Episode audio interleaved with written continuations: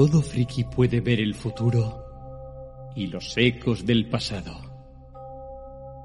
Podemos ver el paso de criaturas desde la infinidad de la hora, desde mundos como el nuestro, aunque levemente distintos.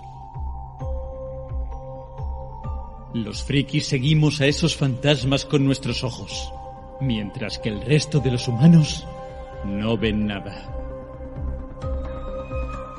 Pero si soñamos los suficientes, si un millar de nosotros sueña, podemos cambiar el mundo.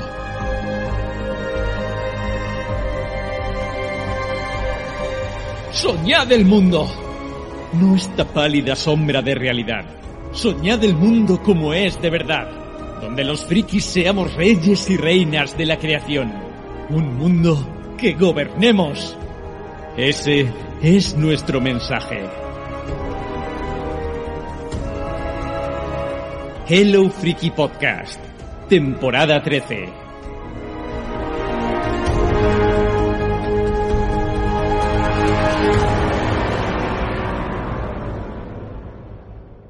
Hello Frikis, soy Dani Collado y esto es Hello Freaky Podcast. Y claro, estaba pensando, este programa normal que esté maldito, temporada 13, episodio 13.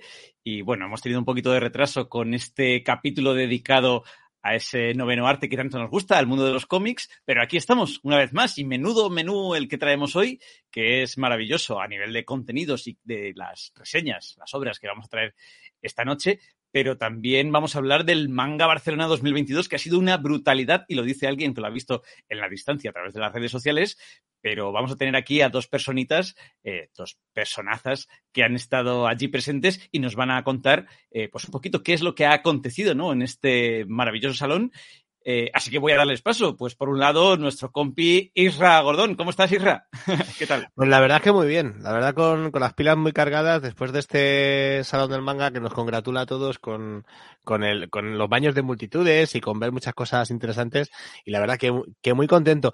Menos contento ya con cómo se te queda la cuenta después de tanta novedad, después de tantas cosas chulas que comprar y después de tantas listas en tiendas virtuales que tiene uno sin comprar todavía. Pero bueno, que muy contento y espero que, que los oyentes y las oyentes escuchen hoy esas novedades y, y tengan claro que les vamos a, a dar un montón de, de, claves para lo que pueden comprar estas navidades. O sea, que estén a la escucha y que escuchen completo el programa. La cuesta de enero se adelanta casi un mes Totalmente. Y, y normal que hoy traigamos tantas reseñas otakus. Eh, el que no sé si quedó tan contento porque es mucho más de cómic USA que de manga, pero creo que ha disfrutado mucho, es Raúl Martín. ¿Qué tal, Raúl? ¿Cómo estás? Hola, Dani. Hola, resto de diletantes. No, hombre, yo también me lo he pasado muy bien en el salón del manga, porque, bueno, todavía lo sigo llamando salón del manga, pero no, desde luego sí, ya si se le dice salonazo, sí, si se le dice salonazo, también se le podría aplicar porque la verdad es que, que es muy grande. Y bueno, pues aprovechando la inmediatez, eh, aparte de eso, permíteme que felicite a todos nuestros oyentes eh, argentinos, que bueno, en el momento en que esto, en el momento en que esto se, se está registrando, pues eh, son campeones del mundo estamos haciéndolo, lo hago de una forma baladí porque seguro que no nos están viendo en directo, sino que están por ahí emborrachándose y, y celebrándolo de maneras diversas, pero bueno, que, que, vaya desde aquí nuestro afectuoso abrazo y nuestra felicitación por ser los campeones del mundial. Sí, felicidades a todos. Eh. Sí, porque esto te gusta el balompié, ¿no? Los mundiales los vives en carnes propias. Uh -huh. O sea que, bueno, y este programa mmm, completa su aforo, sus eh, comentaristas con atención, Maite bañada por el fuego, que además hoy trae un cómic que también se llama El Fuego. Maitechu, ¿cómo estás? ¿Qué nos cuentas? Hola, ¿qué tal? Pues yo ni fútbol, ni salón del manga, ni nada. Así pero grandes que... reseñas las que traes hoy. sí, traigo una, pero bastante especial para mí porque es un cómic que tenía muchísimas ganas y que luego ya os contaré qué me ha parecido. Fantabuloso. Y es probable que seguramente estáis echando de menos la voz de nuestro querido director, Jaco, eh, Hair Director, eh, es probable que se nos una a lo largo del programa. Así que cuando llegue, pues no le dejaremos pasar, por, por tardón. Le castigaremos, le castigaremos. En fin, pues eh, sin más dilación, si queréis, aquellos que habéis asistido al Manga Barcelona 2022, Raúl, Isra, contadnos, contadnos un poquito, ponednos los dientes largos a Maite y a mí, que bueno, estábamos contando ya fuera de micro, que ya estamos preparando nuestra excursión para, para el cómic Barcelona, pero yo me he quedado este año con muchísimas, muchísimas, muchísimas ganas, ya de antes de, de, este, de este manga Barcelona, y claro, lo he vivido, de verdad, lo he vivido muy de cerca a través de redes sociales este año y me estaba pareciendo una brutalidad. Así que, que contadnos un poco cómo ha sido esa brutalidad. Bueno, como el experto de Sierra, mmm, adelante. bueno, experto no. Experto no, lo que pasa es que, soy un señor que empieza a ser mayor y que ha ido a todos los salones del manga, que eso cuando, cuando se lo cuentas a la gente, la verdad que es bastante, te dice, pero ¿qué edad tienes? Bueno, pues la cuestión no es esa, la cuestión, la cuestión es que, bueno, pues eh, estoy alucinado, estoy alucinado con lo que, con lo que he vivido este año. Ha habido varios años anteriores en los que los salones del manga no me acababan de convencer, en los que veía básicamente, y eso es algo que veíamos todos, una, una gran tienda de merchandising. Y bueno, eh, se, se, han unido varios factores para que el Salón del Manga de este año o el Manga Barcelona, es que es lo que me pasa, me pasa a mí igual que a Raúl, yo siempre lo llamaré Salón del Manga, eh, para que el manga, claro, es lo que hay, eh, pues se unen varias razones para que el Salón del Manga eh, este año haya sido tan enorme y tan brutal. De hecho, las cifras lo atestiguan, porque las cifras nos están diciendo que se ha vuelto a, se ha vuelto a batir el récord, se ha vuelto a batir el récord de asistentes y, no era fácil, porque bueno, primero de todo, lo que hay que explicar a todos los amigos y amigas es que el, el, el, el, el manga Barcelona estaba emplazado en un nuevo lugar, estábamos acostumbrados siempre a estar en plena Plaza España, en, en, la, en, la, en la Fira de Barcelona, y, y, en esta ocasión nos hemos ido a Fira de Barcelona, pero en el lado que pertenece a Hospitalet. Pues en esa Fira de, de Barcelona, de Europa Fira, eh, tenemos lo que son los, eh, bueno, los, los lugares más amplios y más grandes, que de, de, hecho son enormes. Y, y, yo pensaba que se iba a quedar la cosa bastante corta, que va, que va, ha quedado muy bien, ha quedado todo, pero es, era un salón enorme con muchísimas actividades, muchísimo que hacer y muchísimo de todo. Lo que os decía, antes de dar paso a Raúl, que hay varios factores para que esto suceda, para que haya sido tan grande. Primero, el cambio de lugar, que, que, ofrece unas cifras de asistentes y unas posibilidades para que entre todos los stands del mundo alucinantes. Eh, segunda cosa, que tenemos un año en el que desde ahora 3, 4 se han multiplicado, y esto, esto no es, no lo digo yo por decir, es que es así, se han multiplicado por 8 las editoriales que se dedican al tema del manga en nuestro país. Eh, y luego, por otro lado, eh, pues que, que, que todo se ha diversificado tanto que cabía tanto el K-pop como cabía el anime, como cabía el manga, Qué como cabía de todo. De hecho, eso ha sido, yo creo que ha sido algo muy grande, que al final se está viendo que el manga es mucho más que, que, el, que los cómics que aquí tenemos, sino que es una cultura y es, eh, y es todo un ambiente, y eso creo que es muy interesante, y se vio allí. Por ejemplo, cosas a, a resaltar, es decir, el que le gustaba pues ir a ver cosplayers, pues lo tenía muy fácil.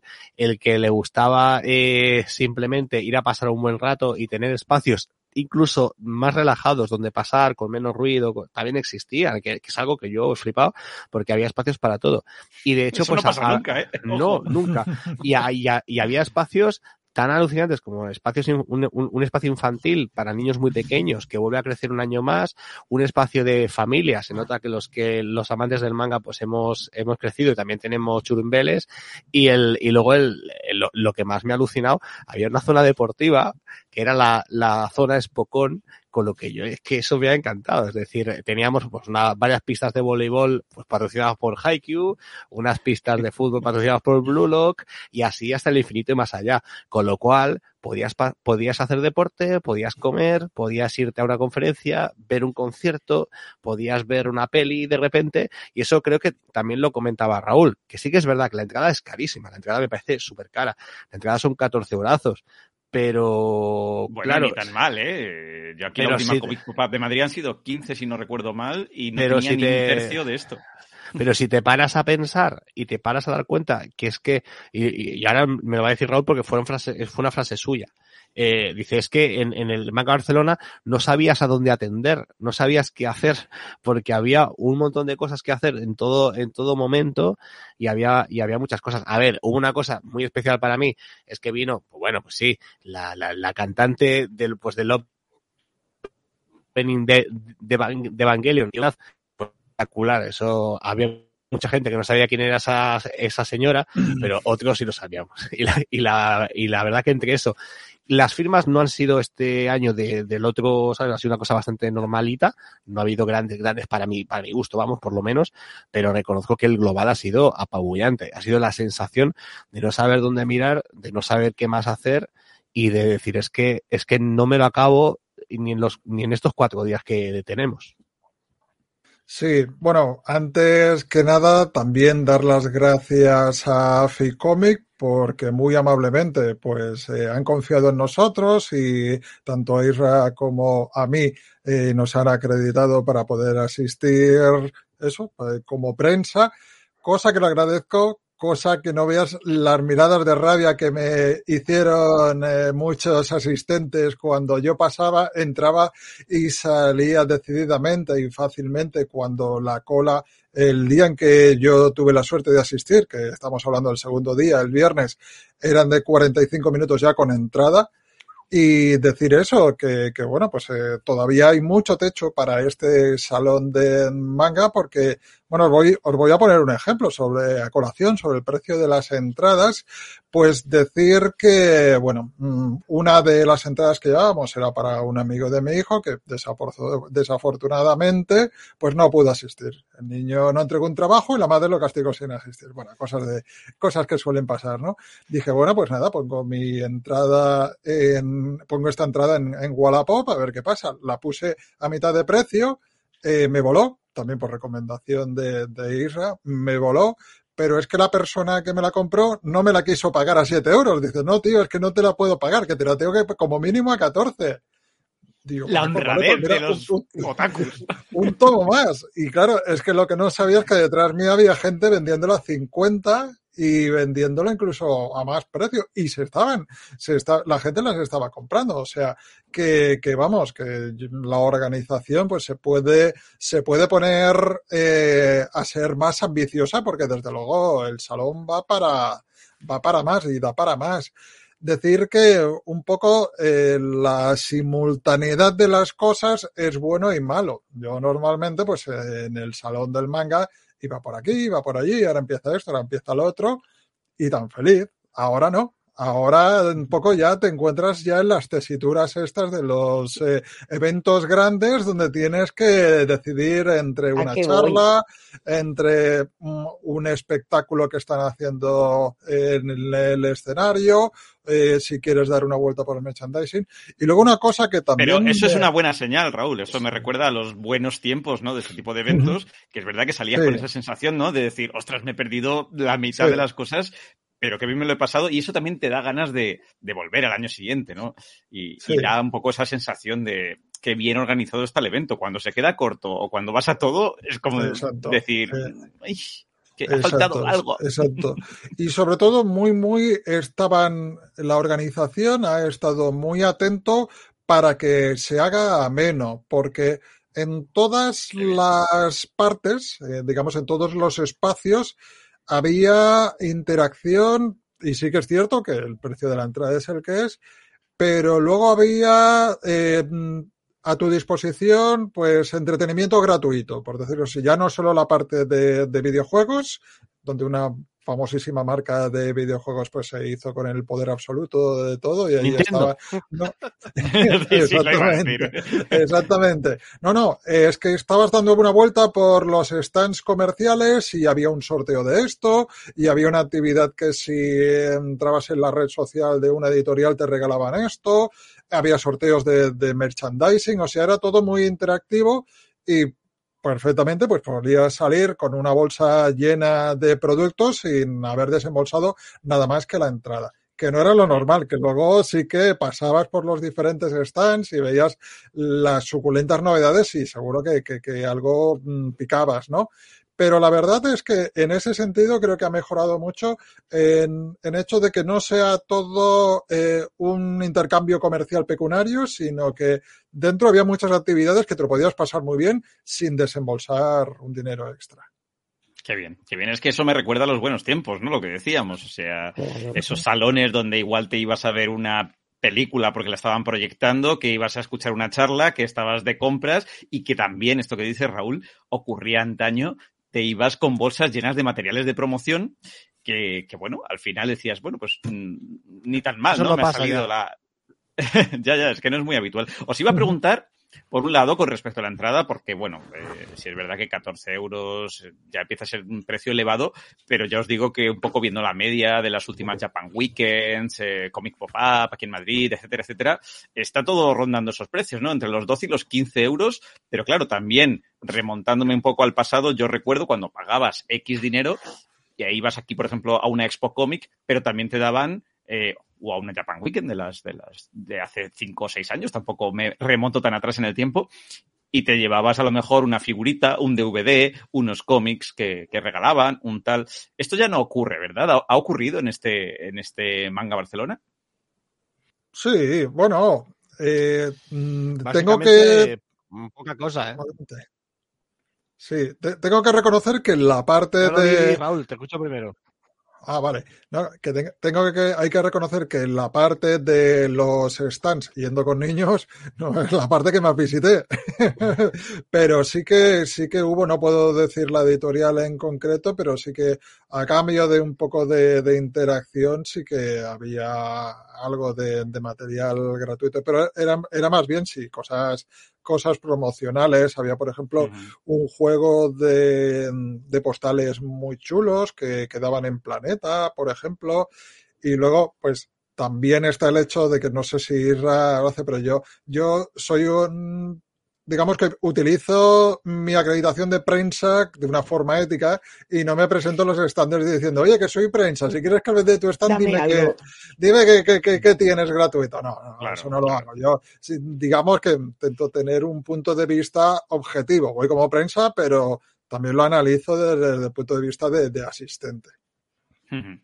Eh, voy a esperar para lanzar mi segunda pregunta a que Isra, que nos abandona unos segunditos porque tenía un poquito de retardo en la retransmisión, se nos una de nuevo y, y damos eh, la bienvenida, bueno, un saludo a el Zulo de Decrepitus que dice, buenas, dice, luego el domingo se pudieron comprar algunas entradas, yo me quedé sin y las compré el mismo domingo. O sea que todavía era posible, ¿no? A pesar de, de un poco Hubo pues, que estaba todo el mundo, sí, sí. Eh, eh, Isra, eh, estaba A ver esperando a que si- entrases- A ver si, si tengo retardo ahora o no. Estoy más o menos bien, ¿no? Ahora. El retardo lo tenías ya antes Sí, de empezar a grabar. Llamémoslo, verdad. llamémoslo delay, delay mejor que No, retardo. es igual.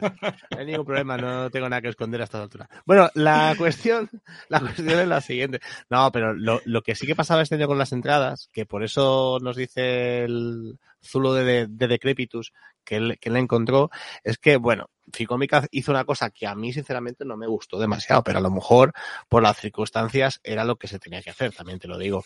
Que era que en este caso, y era el primer año que lo veía, a la que salías del recinto tenías que volver a pagar. Eh, y por eso en muchos casos se quedaron, bueno, pues hubo entradas en, en el último momento. Porque es- todos los años pues teníamos aquel clásico de la, del, del, del ponerte el sellito en, en la mano para poder volver a entrar y salir a comer o volver luego más tarde y por lo menos El tenías método ese día discoteca. método discoteca o piscina. Y, y en este, y en este caso, pues, pues, pues, pues no era así. En este caso no era así. Y hubo bastantes quejas sobre el tema, porque había gente que no lo sabía, que no se lo esperaba, gente que salió sin darse cuenta y, ah, pero no me ponéis el sello, no, es que no hay sello. Que no, si tienes que volver a entrar, eh, tienes que pagar, o, y si no hay entrada, pues no entras más. Y eso, eso pasó, y eso pasaba, mm, de hecho, pues eh, se comentó, se comentó en redes, y se comentó que, que sí, que tenían, que era la, la única opción de, de tener algunas entradas, era esperar en cierto momento del día de personas que habían entrado y habían salido y no habían, y digamos, podías encontrar alguna entrada pues a media mañana o, o a mediodía, porque pasaba eso. Pero bueno, yo entiendo que también con, el aluvión de gente tan bestia eh, que hubo, pues la verdad es que, es, que es para flipar. La, el, otro aluvión bestia que hubo, y es tan bestia que no podríamos hablar aquí en Friki jamás, porque no nos daría la vida, es el aluvión de novedades espeluznantes que van a salir en los, en, los próximos meses. O sea, para yo fui espeluznantes. espeluznantes para, para, es que no hay estantería, Billy, que, que lo, que lo pueda sujetar. Eso. La verdad que es muy, o sea, es muy, es, es muy, es muy bestia. Yo, yo fui a varias de las presentaciones de las editoriales, no fui a todas, fui a algunas, y, y me alucinó el, el volumen de novedades, pero tan salvajes que vamos a traer. Y además salvajes porque no eran pequeñeces. Estamos hablando en, todo, en muchos casos de grandes obras súper esperadas, de clasicazos de aquellos alucinantes y de, y de obras que tú sabes que eso eh, tiene un coste importante adquirir esos derechos, ¿no? Y, y claro, cuando tenemos esto es que significa que las ventas van como un tiro. De hecho, siguen las ventas como siguen. De hecho, los primeros cinco puestos de, los, de libros vendidos en España siguen estando copados por mangas y, y eso es algo que normalmente no, no había pasado, ¿no? Y la verdad es eso, la verdad que un salón, pues con, bueno, con un poco, con muy, muy contento, con una parte de pena, porque pensé, joder, ojalá el salón, el primer salón del manga que, que fui, pues hubiera sido así, ¿no? Que tampoco, también es posible que también tenía, aquel tenía mucho encanto. O sea, yo de hecho fui, para que esos pocos lo van a recordar, es que no era ni en la estación de Francia, es que hubo una edición cero una edición cero en, en, en una salita pequeña que eran las, las cocheras de Sans y, y, eso, y como eso funcionó muy bien, el año siguiente se llevó al Salón del Manga y ese fue el primer Salón del Manga. Y claro, pues en ese caso, pues yo recuerdo aquellos puestecitos, aquellas mesas en el que pues básicamente lo que había eran fotocopias de Son Goku.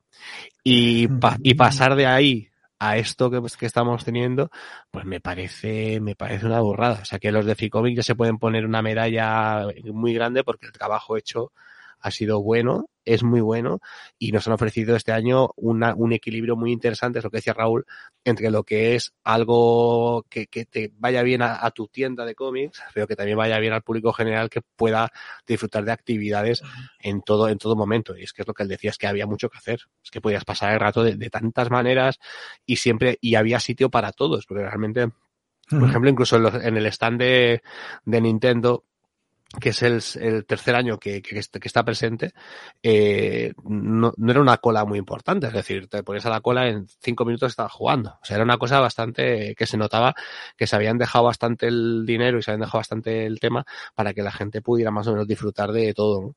Y yo la verdad que, que, me, que me ha resultado, no sé, un, un, poco, un poco demasiado. De hecho, el, el, lo que más me sorprendió fue el, el stand que ya os enseñé en una foto de, de Bandai, eh, que un stand gigantesco que era únicamente para maquetas.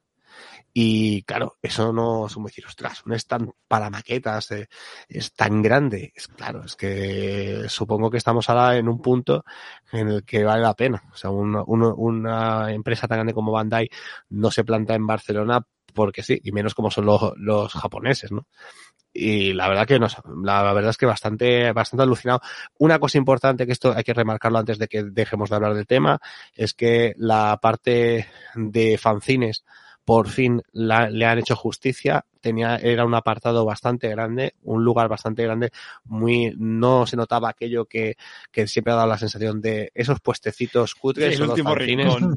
No. Sí. En este caso estaba muy bien y, y, y, han hecho algo, me parece maravilloso, dividir de un lado el apartado fancinero, el apartado de gente que se autoedita, de un apartado para creadores artísticos. Es decir, teníamos una, te, teníamos una, una, una, una, parte de, de, de, artistas enorme que, que era, era, era, increíble. O sea, las propuestas eran de, todo tipo y la verdad que, que, una pasada. Y bueno, y ya sin hablar, sin, sin, sin hablar ya de las exposiciones, que las exposiciones también estaban muy bien.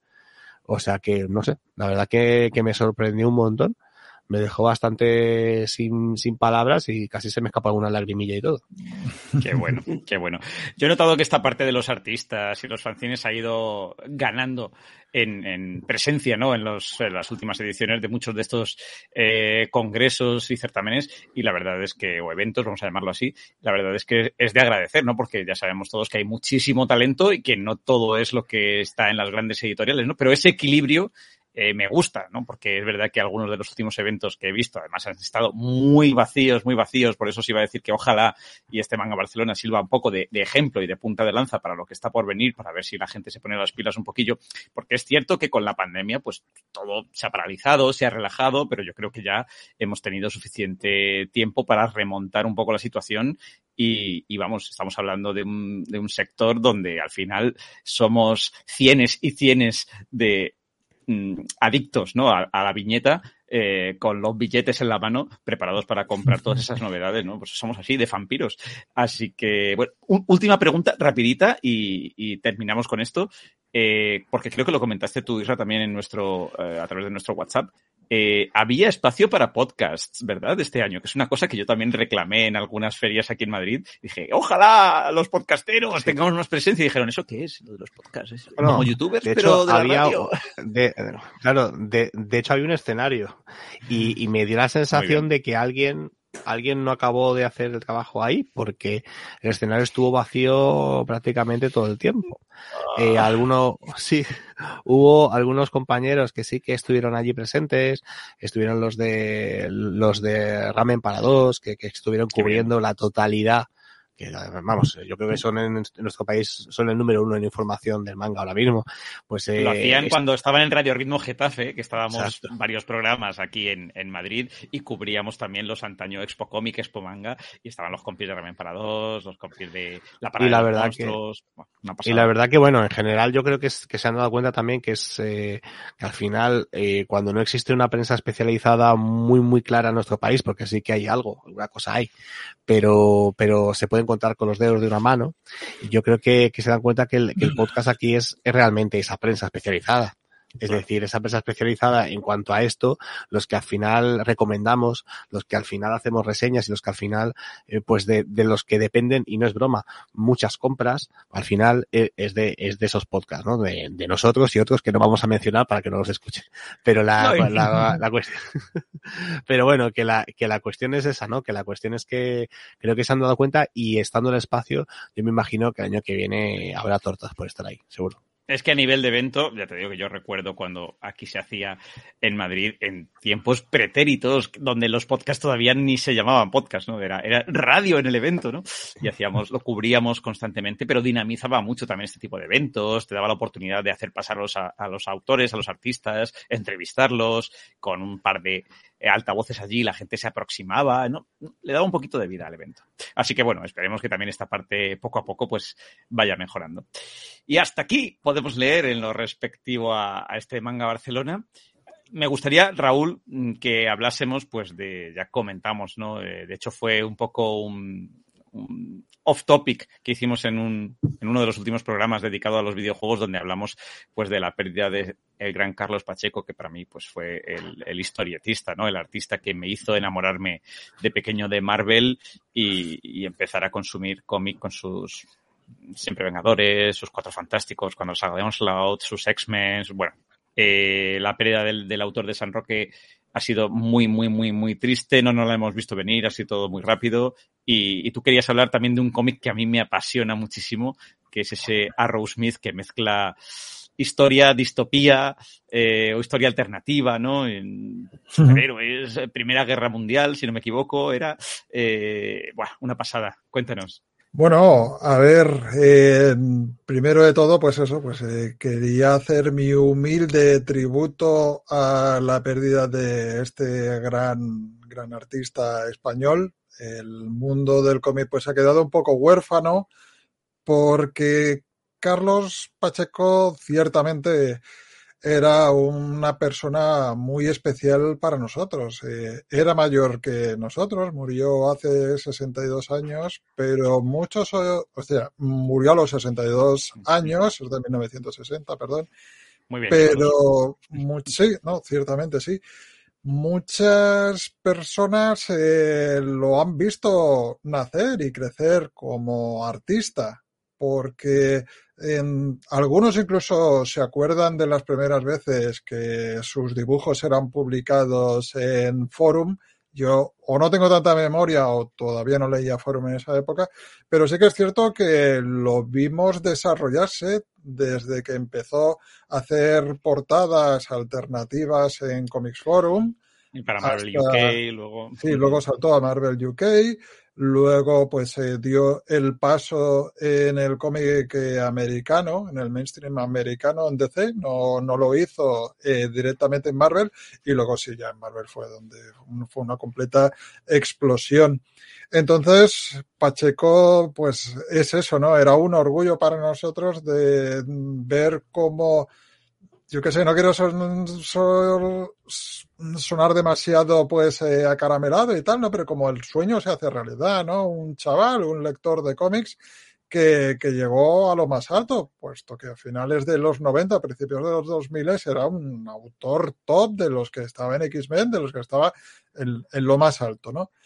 Y bueno, pues la verdad es que encima era una grandísima persona, cuando por el Salón del Cómic iba muchísimo y ahí pues también poco pudimos compartir eh, su vida y sus logros, ¿no? Y aunque sea de una manera directa, ¿no? Pero era muy buen comunicador, la verdad es que era muy fácil que, que te cayera bien y que, que un poco te identificaras con, con él.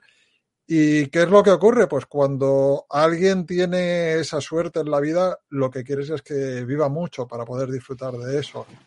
Entonces, claro, pues ya fue un mazazo cuando nos enteramos que padecía ELA, que es una enfermedad desgraciadamente bastante grave, pero es que desde que salió la noticia era verano hasta noviembre que finalmente pues se marchó.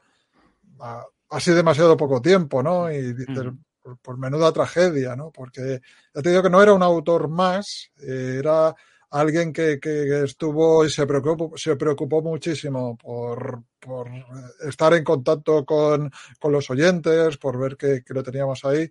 Eh, tengo aquí, por ejemplo, alguna de, sus obras. Esto es un medio fanzine que hicieron en, en Caleidoscopio, donde se veía el, el, arte que tiene, que yo creo que, que ganaba mucho en blanco y negro. Y bueno, nada, por unas pequeñas muestras. A ver. Espera, que te pongo en pantalla grande para quienes nos están viendo en el directo, Raúl. Lo, vemos aquí su, su forma de, de, dibujo alejado de los convencionalismos del cómic eh, americano. Eso también es algo que le, que le loa. Siempre, siempre tuvo su propio estilo. Uh -huh. Y siempre, pues eso, quizá uno de sus cómics más famosos es este, el Siempre Vengadores. Maravilla. ¿sabes? Y es mucho de loar eso, ¿no? En una época donde lo fácil era imitar a Jim Lee o Todd McFarlane, pues él no, él tuvo su personalidad, dijo las cosas como, como se tenían que decir, si algún autor no le había parecido pues mm, del todo correcto o, su relación pues eh, había sido quizás no tan, amafable, no tan afable, pues eh, también lo dijo y también nos lo compartió con nosotros. Eh, luego todo lo contrario, pues tenía grandísimos amigos en la industria, ¿no? Como se ha demostrado su, su pérdida, ¿no? Quizás Kurt Basiek, ¿no? Era uno de los con los que, de los que más, con más frecuencia hablaba. Pero, pues, un poco decir eso, ¿no? Que, que es muy triste que, la vida sea así, tan injusta, ¿no? Para, para alguien que estaba, pues, yo creo que nada, pues yo creo que ya eso, ¿no? Él, él, incluso en el texto que hizo cuando anunció a todo el mundo que tenía él, pues dio las gracias y se sintió afortunado porque desde luego se veía así, ¿no? Se, se entendía que, que, era alguien que se lo estaba pasando muy bien con su, con su trabajo. También, poco como podcaster, me siento nuevamente agradecido porque eh, colaboró mucho con podcast, estuvo muy abierto a, eso, a colaborar con podcast, a participar en ellos y, y, no le dio tampoco la espalda a eso. No sé, la verdad es que eh, era, aunque hubiera sido, yo qué sé, pues aunque hubiera sido un planchista, eh, nos hubiera caído bien y, nos hubiera dolido su pérdida. Pero es que encima siendo un autor de cómic, pues eh, ha sido tremendamente doloroso. Yo he estado bastante tiempo, no he dicho nada en redes sociales, es el primer podcast en el cual pues creo que tengo valor a, decirlo, porque no sé si se me hubieran cortado las, las palabras o la emoción me hubiera podido, pero también creo que, quería decir mi, tributo y quería expresar eso. no sé por qué, pero, pero duele cuando le pasa eso a alguien que, que llevas tantos años conociéndolo ni siquiera de la distancia. Es una pena, esa es la vida, yo sé que tenemos que asumirlo, pero ojalá que, que, esto los autores les pase muy tarde, que, que, se ponen con 200 años, 250, por favor, por lo menos después que yo, porque es un cantra, es un es algo bastante pesado que, que ocurra esto. Y, y, bueno, no sé si ahora si queréis, pues un poco os hablo del cómic. Sí, cuéntanos un poco, porque además a Smith, yo fíjate, cuando ha sucedido todo esto y, he hablado en mi entorno, ¿no? Pues de, de, Yo lo pasé mal, yo me pasó como a ti, Raúl, y yo hablé con amigos como David Garangalindo, eh, la pareja de Carlos, de Siré, gente que, obviamente, pues todo el mundo sufrió mucho, ¿no? Y, y, yo curiosamente lo pasé mal porque me pasaba como a ti, sentía un cierto vínculo con este autor que es verdad que ha sido vilipendiado por muchos por su, digamos, eh, manera de afrontar según qué temas y de hablar en redes y de hablar a las claras, ¿no? Que es una cosa que yo siempre he valorado. Pero claro, para mí era, era pues un autor que me enganchó, ¿no? A este mundo de los cómics. Que si yo dibujaba estilo cómic USA, dibujaba estilo Pacheco, ¿no? Es que claro, a mí me pilló, pues eso, con, con 11, 12, 13 años, fue el primer autor que yo fui a ver con pasión en una charla, ¿no? A un, a un Expo Comic que, yo lloraba. Y es Carlos Pacheco le estoy viendo, estoy de carne y hueso. Y, bueno, pues eh, claro, al final generamos vínculos con los autores que nos gustan y estas pérdidas son, son muy tristes. Y de, te digo, hablando en mi entorno de la obra de Carlos Pacheco, mencionaba a Rose Smith y casi nadie lo conocía, ¿no? Me llamaba mucho la atención y yo hablaba de las bondades de este cómic, así que cuéntele un poco a la audiencia porque es verdad que, es un cómic que quizá eh, para los no fans de, de, Carlos ha pasado un poquito más desapercibido, ¿no? Que sus obras más marvelitas o de ceras. Sí, he traído un poco su obra a mi terreno, que es un cómic de autor en el cual pues sus derechos son compartidos a medias con Karbasiek y decir decir un poco eso, ¿no? Que también su segunda entrega de la que os voy a hacer nada un pequeño repaso, pues si no es la última obra que por desgracia dibujó, pues está entre ellas, ¿no? La primera, son, estoy hablando de miniseries, la primera de las cuales la publicó DC Wildstorm, o sea, el sello Wildstorm de, de DC Comics, y ya, bueno, he explicado un poco los autores, ¿no? Fue, el guion contaba a cargo de Kurbasiek, dibujo magnífico, dibujo de Carlos Pacheco y en tinta Jesús Merino y color de, de Alex eh, Sinclair.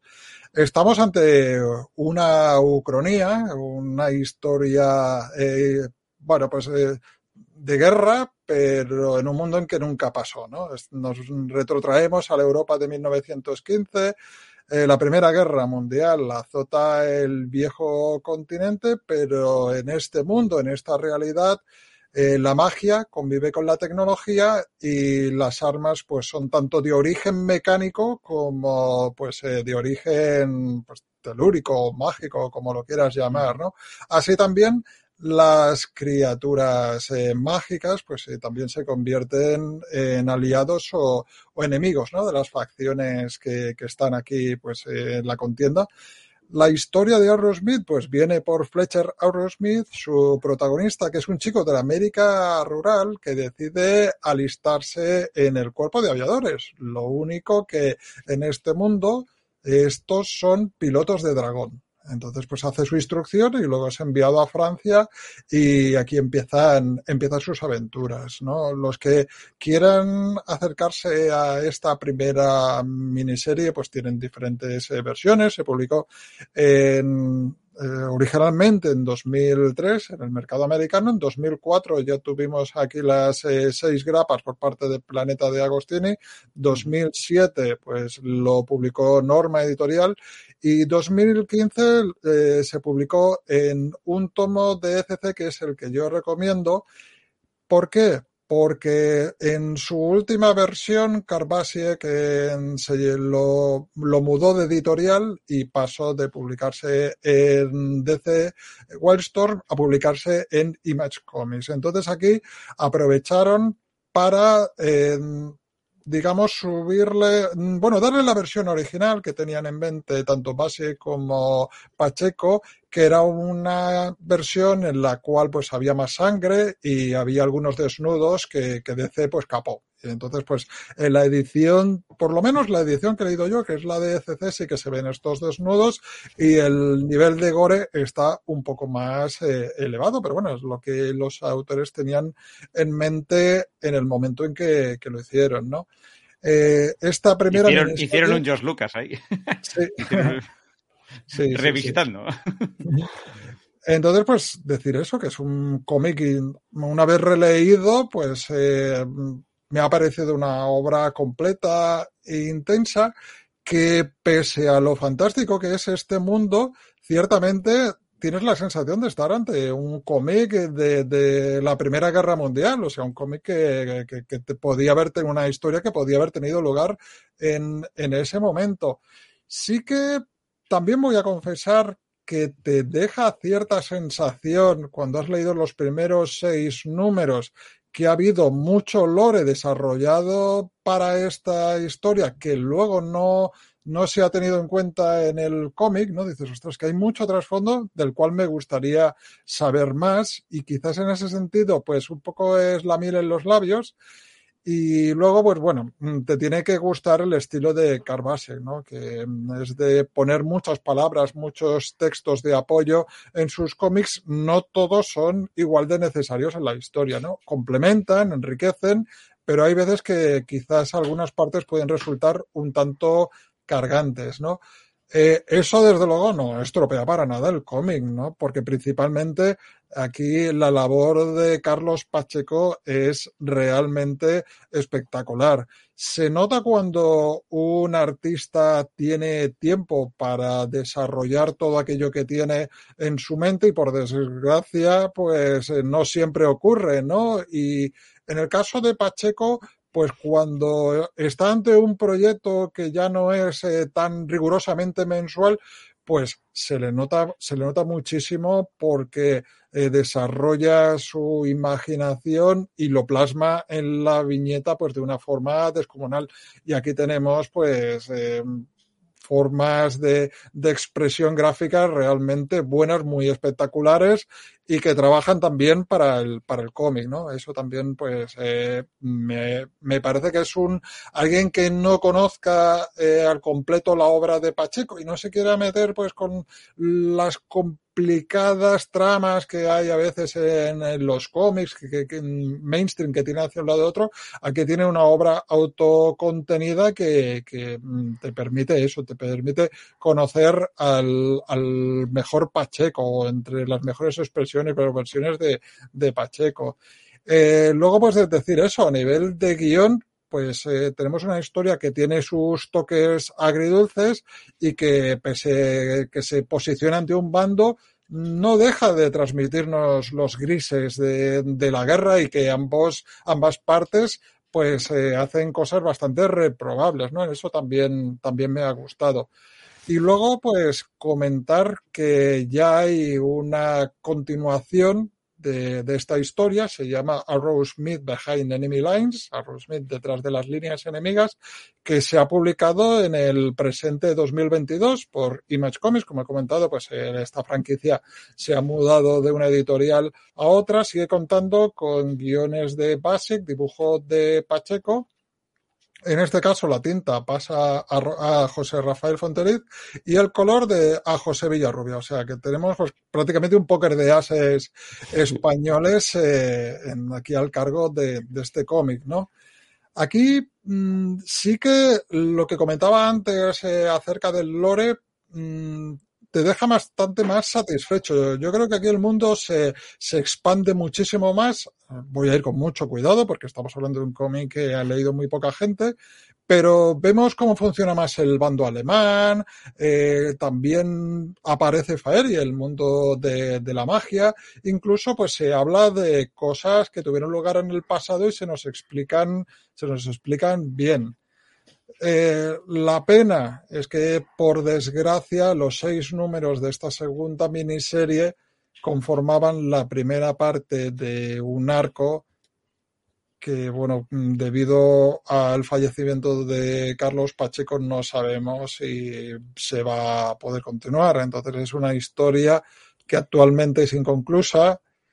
Aquí sí que ciertamente un poco ya el, el problema de Pacheco sí que hay ocasiones en las que sí que se, se, nota un poco más sencillo, pero bueno, el arte sigue siendo espectacular y te sigues encaprichando de, muchas de las viñetas que, que tienen aquí. Lo que sí que da la impresión que ya contó con un equipo de mucha confianza en las tintas y en el color, un poco para compensar lo que le estaba ocurriendo al autor que no quiero decir que el dibujo sea malo, pero sí que hay momentos que lo es un poquito más, menos definido, un poquito donde se apoya más en, en el color. Pero bueno, sigue siendo, sigue siendo estupendo. Y vaya desde aquí, pues, pues eso, ¿no? Pues, eh, mi más cariñoso y afectuoso abrazo a todos eh, todos los amigos que ha dejado Carlos Pacheco y sobre todo eso, los fans nos hemos quedado muy huérfanos y mi recomendación a leer uno de sus últimos trabajos porque es una obra que no, no necesita eh, no necesita de un conocimiento previo y vas a disfrutar mucho de las capacidades y el potencial que tenía este autor. ¿Cuántos números son, Raúl? El primer tomo son seis números y el segundo, este nuevo volumen, son, son otros seis. Son tomitos que se leen relativamente rápido. Que no es muy larga, qué guay. Pues mira, yo no la conocía precisamente. Pues, pues, yo creo que, que la gente que le guste la magia y eso mmm, va a estar, estar muy bien, porque no es una historia muy, muy de bélico, sino que como le meten elementos así mágicos, pues hace que sea bastante más digerible para todos los públicos. Y hay dragones, que eso siempre es bien. Bueno, pues ahí queda esa maravillosa recomendación. Yo también apoyo ese Arrus Raúl, que es, que es una maravilla. A mí ya me ganó hace muchos años. Y ahora me has dejado con los dientes largos y con ganas de hacerme con ese tomo de CC. La verdad, esa versión un poquito más adulta, por decirlo de alguna manera, y más cercana a la, a la idea que tenían Busic y Pacheco. Así que ahí lo dejamos. Aprovecho como intersticio para saludar a Jorge Adrián Cruz Cruz, que aparece por aquí reportándose, y también a nuestro Dire, que desde la distancia dice muy buenas noches compañeros, grande Pacheco y gracias Raúl por esa reseña tributo. Así que ahí, con la mano en el corazón, seguimos adelante. Eh, creo que ahora, pues, eh, hablando de estas novedades que nos comentaba Isra, de todo lo que está saliendo, eh, de hecho, esto yo no sé ya si llamarlo novedad porque llevábamos esperándolo muchísimos años, ¿no? Oh. Eh, y, vas a hablar de esto. Yo pensé que ibas a hablar de esto, pero no, me han dicho que no. Las aventuras de Fly ya no son las aventuras de Fly. Bueno, a ver, sí, bueno, sí que son las de Fly también, todavía son las de Fly. Pero, pero bueno, va, vamos a hablar. ¿Qué, qué hago yo ahora con toda esta colección de, de, de Planeta de Agostini de los bueno, 90? Irra, ¿qué hago? Pues, pues, pues vas a hacer lo mismo que yo, que es comprarte este. ¿Vale? Pues, y te explico por qué. Te explico, te voy a explicar por qué y te, y te voy a vender la moto de por qué te lo deberías de, de comprar. A ver, vamos a hablar de una. Bueno, de, de una, razón de una número serie... uno, porque esta, esta estaba inconclusa, que, que da una penica. Sí. Yo creo que fue la primera serie que me dio pena porque en el último número que salió aquí, que no me acuerdo cuál es, bueno, ahí lo tengo, eh, ponían un, y perdona que te corté, pero es que ponían un mensaje muy, muy triste, ¿no? Desde Planeta de Agostini diciendo que, que bueno, que tenían que parar ahí porque las ventas no acompañaban y bueno, dando las gracias a todos los lectores que lo habíamos ido a comprar al kiosco eh, bueno. quince, quincena tras quincena, porque este cómic era quincenal. Yo me acuerdo que era una maravilla. Entre Dragon Ball y Dragon Ball, pues yo me iba a hacer con las Mira, eh. A ver si se ve. Y 275 pesetas, eh. Cuidado. Gelas, Cuidado. Ya ves, Qué mayores somos. Cuidado. bueno, pues la, pues la cuestión no es esa. La cuestión es que las aventuras de Fly, que es como lo conocíamos aquí, o las aventuras, eh, o en este caso The Adventure of Die, que es el título original, pues oye, pues es una gran serie de con el guion de Ryu Sanjo y, y, y, y Koji Nada. Y vamos a explicar algunos datos de esta serie porque creo que es, es importante explicar por qué es tan, tan, tan importante. A ver, estamos hablando de una de las series eh, más vendidas de la historia, de la Weekly Shonen Jump de todos los tiempos. De hecho, esta serie vendió 50 millones de copias de tomos Tankubon. ¿Vale? 50 Imagina. millones. Claro. De hecho, eh, hay que decir que la, que, la serie tuvo un impacto, se dice que, tuvo un impacto muy grande sobre, sobre la revista entre 1989 y 1996 porque dos, dos mil, dos mil millones de las, de la, de la revista, dos mil millones de revistas se dicen que se deben básicamente a lo que vendía esta serie. O sea que quiero que, que, que, os hagáis una idea de qué significa. Significa, bueno, pues una de las muchas series, porque hay muchas que llevan el universo Dragon Quest, eh, que bueno, que todos conocéis, que sería, pues Dragon Quest es la, es, eh, es, es de Enix, pero ahora ya pertenece a todo, a todo el ámbito común de, de, pues de la que fue rival durante mucho tiempo Square. Pero bueno, pues esta serie, esta Dragon Quest, pues la verdad que, que es una de las, de las, de los grandes RPGs de la historia del, del, del videojuego, con muchísimos eh, productos, con muchísimo merchandising y con, y con, una, con un universo muy, muy rico. Hay que decir que esta, esta serie concretamente es la serie que, que más triunfó. Y triunfó eh, y yo creo que tiene mucho que ver y tiene, tiene, tiene mucho que ver en nuestro país y tiene mucho que ver en Japón con el fenómeno Dragon Ball, porque eh, es una serie que vive en el tiempo eh, con Dragon Ball y de alguna manera, no sé cómo, aquí sí que lo sé cómo, pero en Japón de, de, alguna manera se puede decir que muchos de los lectores de Dragon Ball eran los lectores también de, de esta serie. Y digamos pues que, que, se, que se gestó todo en un momento en el que, claro, se gestó todo en un momento en el que, en el que había pues mucha venta de manga, mucha venta de, de, de, de shonen eh, de tipo fantasía, como es el caso. Y claro, ¿cuál es la cuestión? Pues tú decías, Dani, decías, Dani, que, era una pena cómo se finiquitó, cómo acabó, cómo acabó aquí el, los, los números, pero es que en Japón la cosa no fue mucho más bonita. Porque, porque qué decir, hay que decir que, que esta serie eh, no se había reeditado hasta ahora porque los, eh, los autores estaban súper enfadados, es decir, no se podían ni ver. Es una, eh, Riku Sanjo y Koji Nada tenían un problema muy grande con los con los derechos, que si esto es mío, que si esto no es tuyo, que si esto tal, que esto no sé qué. Y todo se arregló hace bien poquito con la serie de anime que, que, que se puede ver en, en, en Crunchyroll. Crunchyroll. Pues, sí. pues gracias a esa serie, pues digamos que les dijeron, venga, va, hay que portarse bien, que esto tenemos que llevarlo a cabo y, a, y, y han vuelto y gracias a esa, a ese punto de encuentro tenemos esta maravilla porque es una maravilla esta, esta maravilla. Aquí estamos hablando de tomos de 300 páginas de, un, de aproximadamente algo más de 10 euros de precio, que está súper bien, con páginas a color y con muchas cosas que lamentablemente en nuestros fly originales pues no estaban. No estaban porque... Porque, Solo han hecho bueno, falta 20 y muchos años, ¿no? Claro, porque el, el, eh, hay que, claro, ahora yo repasando estas, estas hojas, me he dado cuenta que en el momento, ¿no? En el momento yo lo viví con mucha ilusión, me he dado cuenta que las hojas, y perdonen señores del planeta, casi casi parecen fotocopias y en el y en el caso que tenemos ahora no son absolutamente perfectas eh, se ha cuidado hasta el mínimo detalle eh, o sea, se ha, se ha vuelto a rotular se, se ha hecho de una manera absolutamente la traducción, que la traducción, es nueva. Wow, más fiel al original, claro. Es una pasada y es una, es una gran serie. A ver, eh, si alguien aún no conoce de qué va esto, pues bueno, lo explicamos. Ahora hay un señor de, un señor demonio que se llama Adlar, que es el, eh, que, que, queda derrotado, ¿vale? Y todos los monstruos fueron liberados de, de su, eh, de su mala voluntad y se trasladaron a la isla de Delmuni para vivir en paz. Y bueno, pues Dai es el único humano que vive en la, en la, en la isla. Pues aquí empieza una historia de este chaval por aprender de su maestro, que aquí, aquí era el, el, el maestro Iván. Blas. Pero bueno. Ah, bueno, bueno, Iván. Sí, era que estaba pensando en el abuelo de Fly, que era, era Blas. Blas. Pero. Y, Iván, la, que es Abad, ¿no? Eh, Sí, Habana, van, van. Y la verdad que es, es, una maravilla. O sea, si os gusta el tema de, bueno, la, la fantasía épica, si os gusta, pues, el, los, los RPGs, si os gusta este rollo, eh, también algún dragón que habéis dicho antes secuela. O sea, que, que, que, que está, que está súper bien. Y la verdad que es un, es un clasicazo. Además tiene un dibujo que, que recuerda mucho, y sí que es verdad que recuerda mucho a Dragon Ball. Se nota mucho. Claro, los diseños de personajes. Claro originales, muchos eran se de notó, obviamente. Claro, se nota mucho la estética de esa, de esa época y el, y el tipo de, de manga que triunfaba entonces. Y es así.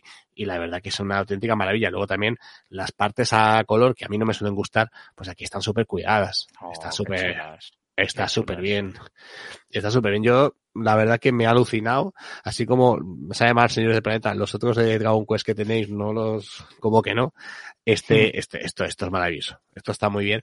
Y Hombre, esto a es una, le han puesto mucho cariño también, ¿no? Porque ya Bueno, decíamos que veníamos cariño- dos o tres cariño, años Dani. esperando que saliese. Cariño que básicamente es igual que la edición japonesa. O sea, es que Ya, bueno, los japoneses, claro, los japoneses se han plantado aquí y han dicho, o lo haces así o me voy. Porque es que es ya, ya es un punto.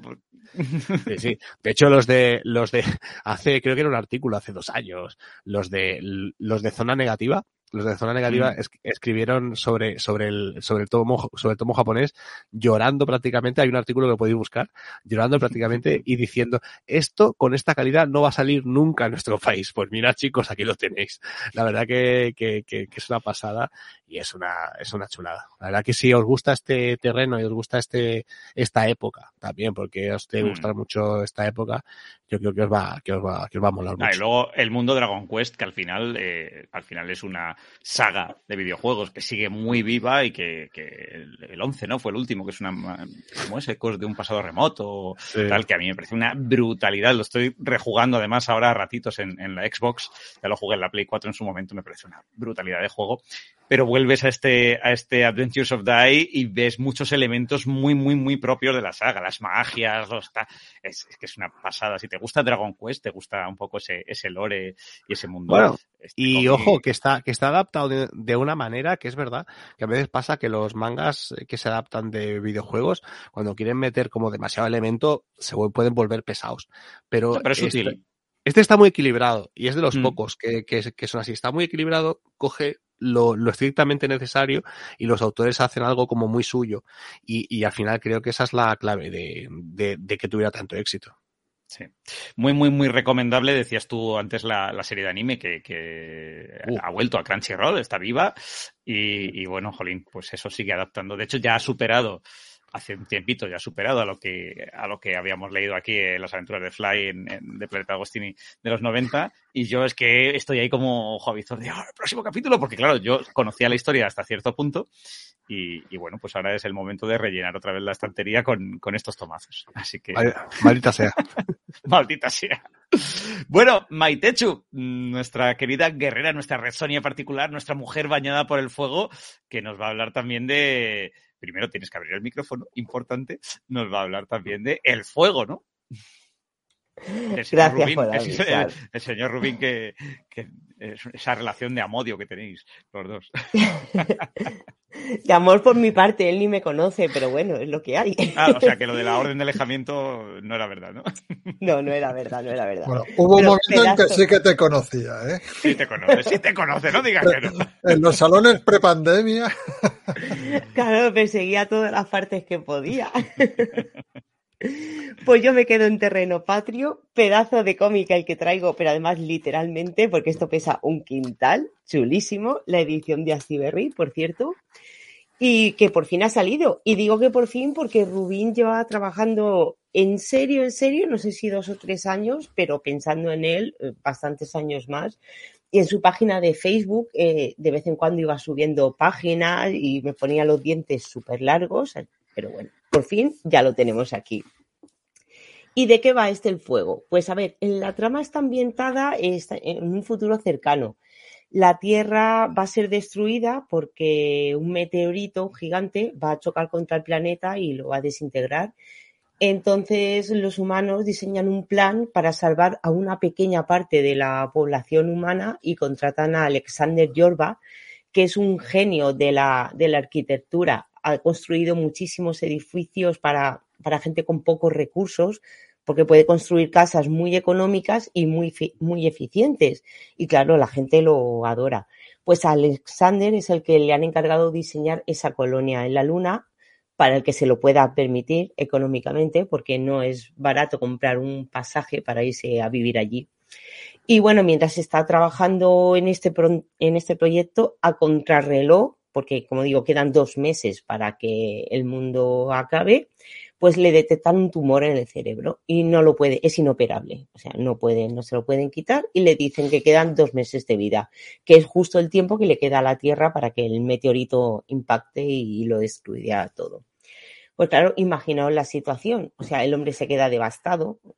el trabajo de este de, de, hacer la colonia en la luna, pues lo abandona.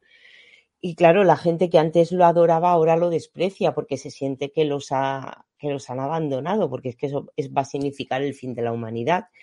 Y claro, después de esta noticia, como digo, empieza a replantearse toda su vida, cómo se ha comportado, las cosas buenas que ha hecho, las malas también, por supuesto, y decide irse a su casa, a ver a su mujer y a su hija, las que ha tenido bastante abandonadas con esto de la fama y ahora construir esto en, en la luna y eso, decide pues pasar el tiempo que le queda con, con, su familia. Y a todo esto, claro, el mundo es un caos, porque como todo el mundo se va a morir en dos meses, pues la gente se ha vuelto loca, contenedores ardiendo, tiendas y comercios saqueados, bueno, un caos.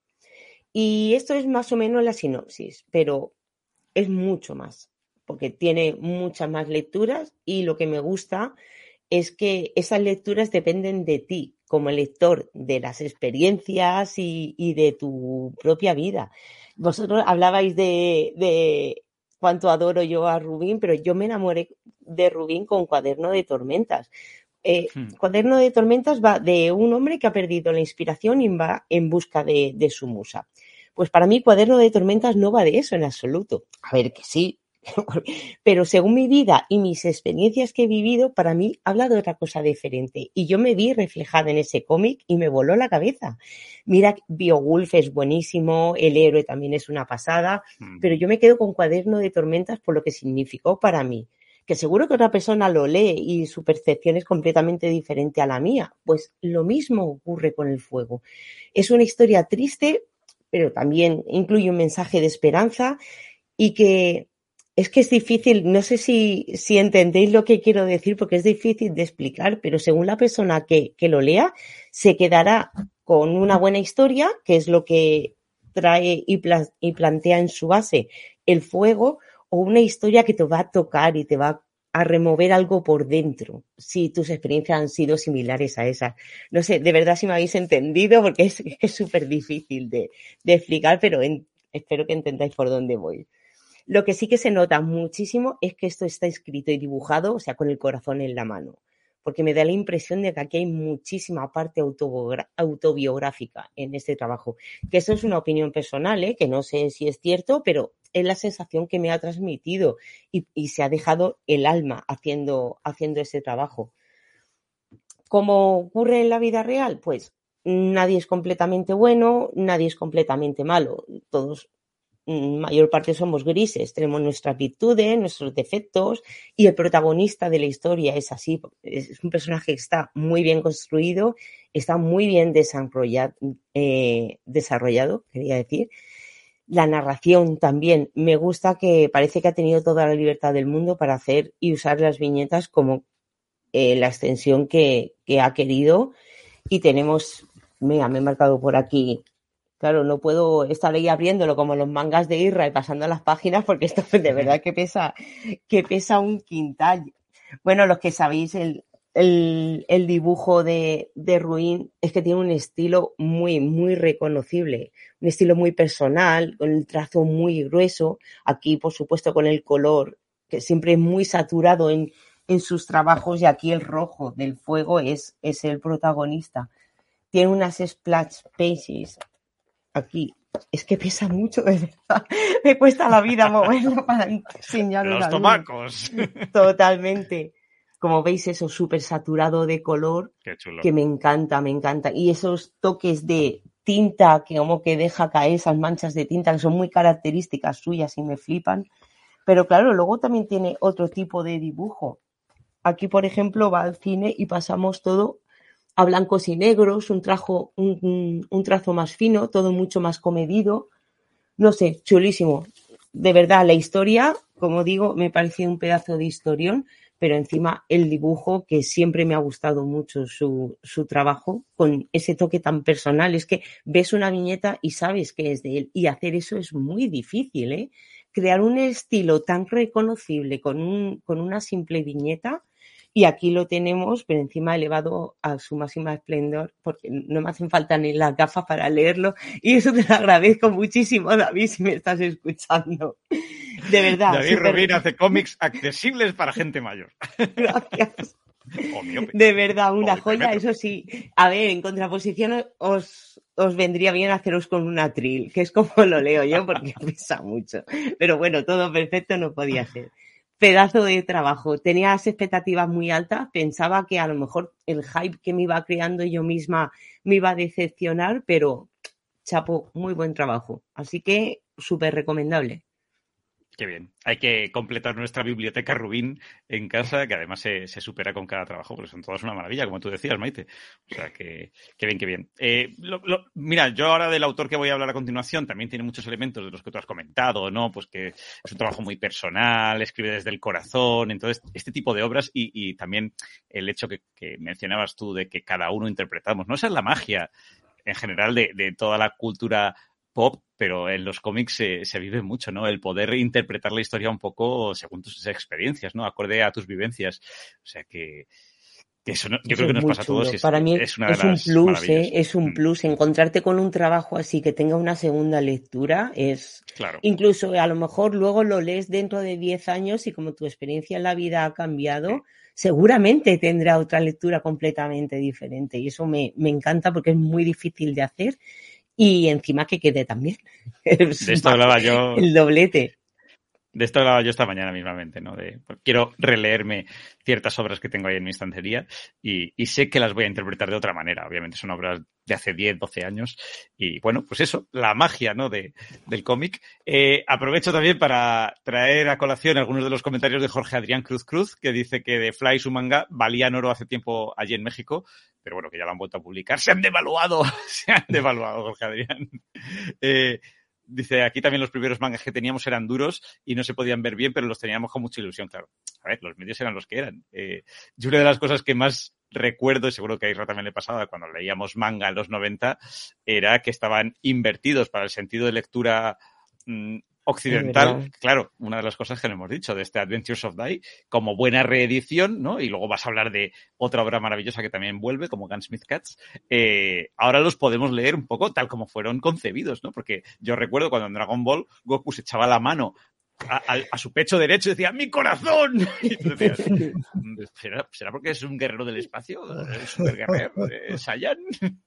O bueno, es que de hecho, Dani, eh, creo recordar que, que, que, que, lo ponía incluso en los eh, lo ponía en los créditos, ponía impresión de fotolitos. O sea, no, ponía ¿cómo sí, ponía? Inversión sí, sí, o inversión de inversión, fotolitos. Inversión de fotolitos, claro. Dios. Claro, claro. En, sí, sí. En Adolf todos eh, los nazis se equivocaban, no sabían hacer el saludo nazi porque levantaban la mano izquierda en lugar de la derecha. Ahí lo era, llevan, ahí lo llevan. era bastante peculiar, sí. Sí, sí. En fin, y, y, mira, Maite, te dice Jorge Adrián también, también, que, o sea, también, también, Cruz Cruz, también, también, que el fuego suena, suena, suena nombre de luchador, pero suena la historia de No mires arriba. Ah. No, para nada, aunque eso es un poco la premisa, va de, va de otra cosa completamente diferente. Claro, bueno, también a, a, tantas otras películas de ciencia ficción, ¿no? En las que la Tierra va a ser destruida y al final es un poco cliché el hecho, como premisa digo, de que la humanidad intente, eh, pues, salvar a una parte de nuestra especie de algún modo, ¿no? Pero bueno, a partir de ahí entiendo que se desarrolla la historia por vías nunca concebidas por nosotros. Y que realmente es, y que realmente es lo menos importante de la historia. Es que, como claro. digo, va de, va de otra cosa completamente. Que es eso, es el arranque, por arrancar de alguna manera, pero, pero es mucho más. Y lo que pasa es que, jolines, es que no puedo decir nada. No, no, porque... hay que leerlo. No, no, hay que leerlo. Totalmente, sí. Bueno, pues yo eh, os voy a hablar de una obra fantabulosa que es este Baños Pleamar de Isaac Sánchez, eh, el anteriormente conocido como Loulogio. Eh, ya me tocaba traer esta obra maravillosa porque es verdad que por cantidad de reseñas en el programa anterior de, de cómics, pues no pude más que recomendarla así un poco de, de pasada, abuela pluma. Y, y bueno, le tenía muchísimas ganas porque de verdad que tiene mucho de lo que tú estabas comentando también de, del fuego, Maite, eh, que es ese, ese, punto tan personal que me parece que, que, es una bestialidad. De hecho, lo conseguí, me hice con él en la pasada Comic Pop-Up, eh, el gran Adolfo Chromic Brook eh, estaba también firmando esa tarde en el stand de Dolmen y me decía, dile a Isaac que te lo firme, dile que, que, que, venga, o si quieres me lo quedo yo para que te lo firmes y tú te tienes que ir, porque ya andaba un poco volado, y te lo doy, ¿no? Y, y yo un millón de gracias por el ofrecimiento, Chromic, pero eh, eh, espero que no te tomas esa mal que no lo hiciese, porque yo tengo una filosofía que es que como sabía que me iba a encantar este cómic, pues eh, y sabía que en un futuro no muy lejano sí o sí me iba a poner en la cola de firmas, pues yo prefería esperar, leérmelo, disfrutarlo y luego ya ir a esa cola de firmas pues para poder expresarle a Isaac Sánchez lo maravilloso de su obra y así lo voy a hacer. Porque, bueno, venimos de leer eh, pues, su obra anterior, eh, si la habéis leído, El Don, que es un cómic que mezcla el género superheroico de forma magistral con lo costumbrista, eh, de Alcorcón, por cierto, eh, y nos tocaba mucho la patatuela. Eh, pero este Baños Pleamar, de verdad, es que este cómic es que te encoge el corazón de una forma súper especial. Y para mí, mm, de hecho, hasta el momento, esta es la obra cumbre de Isaac y yo creo que va a ser muy, muy, muy difícil superar lo que, lo que es esta obra. Eh, y no es para menos porque Baños Pleamar supone un repaso pues a los recuerdos de infancia de, del autor, eh, anécdotas que van desde la comedia a la tragedia de cada uno de los miembros de la familia de Isaac. Y bueno, no voy a decir que es un fiel repaso, porque la magia de este cómic es que repasa aquellos acontecimientos desde el recuerdo. De hecho, él lo dice en la primera página. Dice algo así como, esta historia no está basada en hechos reales, todo lo contrario, son recuerdos. Y es verdad, es el recuerdo siempre imperfecto, ¿no? Que se mezcla con la realidad y, bueno, al final hay un realismo mágico, hay una fantasía muy especial y hay una carga nostálgica brutal. Eh, Baños Pleamar es espectacular a, a, nivel de guion y es espectacular en cuanto a los recursos estilísticos visuales, que ahora os enseñaré alguna cosilla que me ha gustado mucho. Ya digo que es un cómic súper personal y por tanto, eh, bueno, cuando estas historias tan personales se quieren trasladar al papel, pues a mí me parece una cuestión muy, muy, muy compleja, ¿no? Eh, me parece un reto brutal pues poder llevar a la viñeta todas las vivencias de, de, un autor y que los lectores pues podamos empatizar ¿no? con aquello que el autor sintió y, y, y lo sintamos con él o con ella. Y a mí sabéis que me encanta Paco Roca, eh, no hace mucho traje Regreso al Edén, también hablé de la obra de Jaime Martín de Siempre tendremos 20 años, y aquí Isaac, eh, en su particular estilo, ¿no? que también es uno de los puntos fuertes de esta obra, pues yo creo que logra de calle el, el, engancharnos a sus vivencias eh, y, bueno, pues eh, se, se, sale, de verdad se sale. La novela es una montaña rusa de emociones, hay que decirlo. O sea, os digo que hay anécdotas que van de la tragedia a la comedia, a la nostalgia y es, es bueno, es un viaje difícil si tienes una tarde como la que yo he tenido el otro día leyéndolo gris y, solitaria, ¿no? Porque hay momentos que, se te cae la lagrimilla incluso.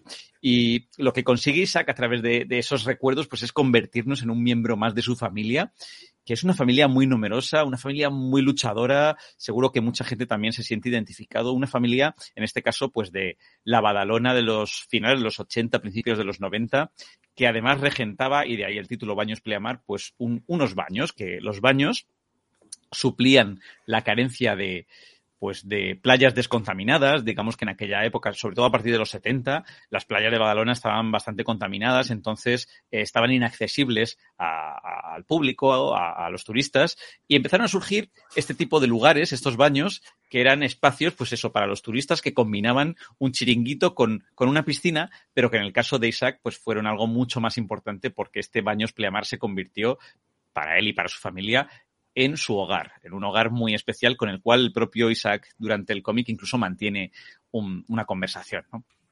puedo decir a las claras que Isaac es un narrador nato, o sea, es un narrador que sabe guiarnos eh, pues de la mano de su familia y en especial de dos personajes que a mí me parecen chulísimos, ¿no? Que son sus progenitores, Andrés y Palmira, que es un matrimonio que eh, vas descubriendo poco a poco que a priori parecen pues eso, un hombre sencillo, una mujer encerrada en la cocina, ¿no? Dirigiendo esa cocina siempre caótica de, los baños, em, pero que al final son gente con capas, ¿no? Eh, capas que vamos desgranando poco a poco según vamos leyendo. Son un matrimonio pues con deseos, con deseos complejos, con sueños, con vicios y virtudes, ¿no? Y, es maravilloso ir descubriéndolo eh, de la mano del autor. Y luego, eh, antes mencionaba a Paco Roca y a, Jaime Martín, em, y sus obras, ¿no? Que además de lo personal, también es verdad que tocan un poco el, eh, lo histórico, el contexto del momento, quizá el contexto político incluso. En el caso de, Baños Pleamar, en el caso de Isaac Sánchez, no toca esto, eh, pasa por encima de lo, digamos, histórico, político, lo local, pero me ha gustado mucho porque toca otros temas que eran importantes, como en este caso, por ejemplo, eh, la drogadicción, que estaba muy, bueno, pues era un problema que acontecía en aquella Badalona de finales de los 80, importante, pero lo hace de forma fantástica porque, eh, y, nunca mejor dicho, porque representa a los adictos como víctimas del vampirismo, ¿no? Todos los, los eh, en este caso, pues los drogadictos aparecen como, parecen Morbius, ¿no? como vampiros así, muy, muy clásicos. Y, luego también nos complace una cosa que me ha gustado mucho, pues con homenajes, sobre todo a quienes vivimos la infancia en esa época, ¿no? Y jugábamos pues con los Masters del Universo, o leíamos algún que otro Cimoc, o disfrutábamos con dibujos animados como las Tortugas Ninja. Hay notas de todo esto en la obra, eh, muy sutilmente y muy eh, bien intercaladas con la historia, ¿no? Que es, que es una maravilla. En general, pues puedo decir que es una obra gráfica, una novela gráfica que, que te envuelve, ¿no? Con ese realismo mágico que digo que tiene. Hay cosas muy curiosas. Por ejemplo, hay un personaje que, bueno, un tipo que les compró los baños, que en cada viñeta va apareciendo en viñetas sucesivas, lleva una camisa, pues, con estampados y en cada viñeta el estampado va cambiando. Eh, o hay un, bueno, uno de los cuñados de, de Isaac eh, al que su mujer le llamaba ratoncito, pues tiene esa, esa imagen de arratonado y tal, ¿no? Que es lo que digo que me gusta mucho porque es esa interpretación de los recuerdos, ¿no? Como él lo vivió de niño. Y, y al final, pues eh, lo que desprende es, como decía Maite en el caso del fuego, se nota ese cariño, ¿no? Que, que transmite el autor y aquí, pues emana ese cariño a través de cada uno de los poros de las, de las páginas del cómic con esas tramas con las que se empatiza un montón, con esos personajes complejos que de verdad da gusto leer, esos personajes eh, tan profundos, ¿no? Eh, con esas inquietudes que nos atrapan y nos hacen soñar y sufres con ellos y ríes con ellos y ya os digo, hasta se nos cae alguna lagrimilla en algún momento. Y obviamente no puedo cerrar la reseña sin hablar o sin alabar, vamos a decirlo así, eh, el trabajo con los lápices del autor, que, bueno, pues eh, navega por diversos estilos visuales, además, homenajeando, voy a buscarlo, pues incluso a, las aventuras pues de cómics clásicos como los tebeos de Bruguera. Eh, bueno, no voy a dar ahora con ello, eh, pero es una... Ah, aquí está, a ver si lo podéis ver. Puedo enseñar a cámara. Es una maravilla porque hay, toda una parte que está dibujada pues como si se tratase de aquellos tebeos clásicos. Eh, hasta el, eh, la rotulación, ¿no? Está hecha pues como si se tratase de una máquina de escribir, como en aquellos TVOs de la época, y es, es genial, ¿no? Es, es una maravilla. Eh, ya digo, a nivel visual, los lápices geniales, o sea, se nota la evolución de Isaac como autor, tiene unos momentos, pues eso, súper costumbristas, mezclados con otros, eh, otras viñetas de fantasía, acción, terror, él va combinando un poco diversos géneros y los estilos eh, en los que dibuja se van adaptando a estos géneros. El color también es una, una delicia, con unas acuarelas preciosas y también pues eh, hay que mencionarlo con la ayuda de Tania García. Y en definitiva diría que es una obra excepcional que no tenéis que perderos si os gusta pues el buen cómic, vamos a decirlo así, y que sobre todo demuestra una cosa que ya venimos diciendo desde tiempo atrás, ¿no? Que es que Isaac Sánchez, pues eh, con su Taxus, ese don, el don que he mencionado antes, y este Baños Pleamar, es eh, muchísimo más que simplemente lo eulogio muchísimo más que un humorista que pasó por YouTube. Es un autor como la copa de un pino eh, que tiene talento y tiene muchísima proyección de futuro. Así que seguirle de cerca porque de verdad que, que no os va a decepcionar a ninguno. Yo había escuchado muy buenas reseñas, no es la tuya la única. Lo tengo pendiente, pendientísimo además. Es que es súper redondo y, y, bueno, una vez que entras, eh, no es un spoiler, ¿no? Pero digamos que al final te va a dar una bofetada nostálgica y emocional que, que pues es de esos cómics que lo cierras y dices, qué pasada de viaje, ¿no? Acabo de, de, compartir con el autor, ¿no? Y eso, pues lo que decíamos antes.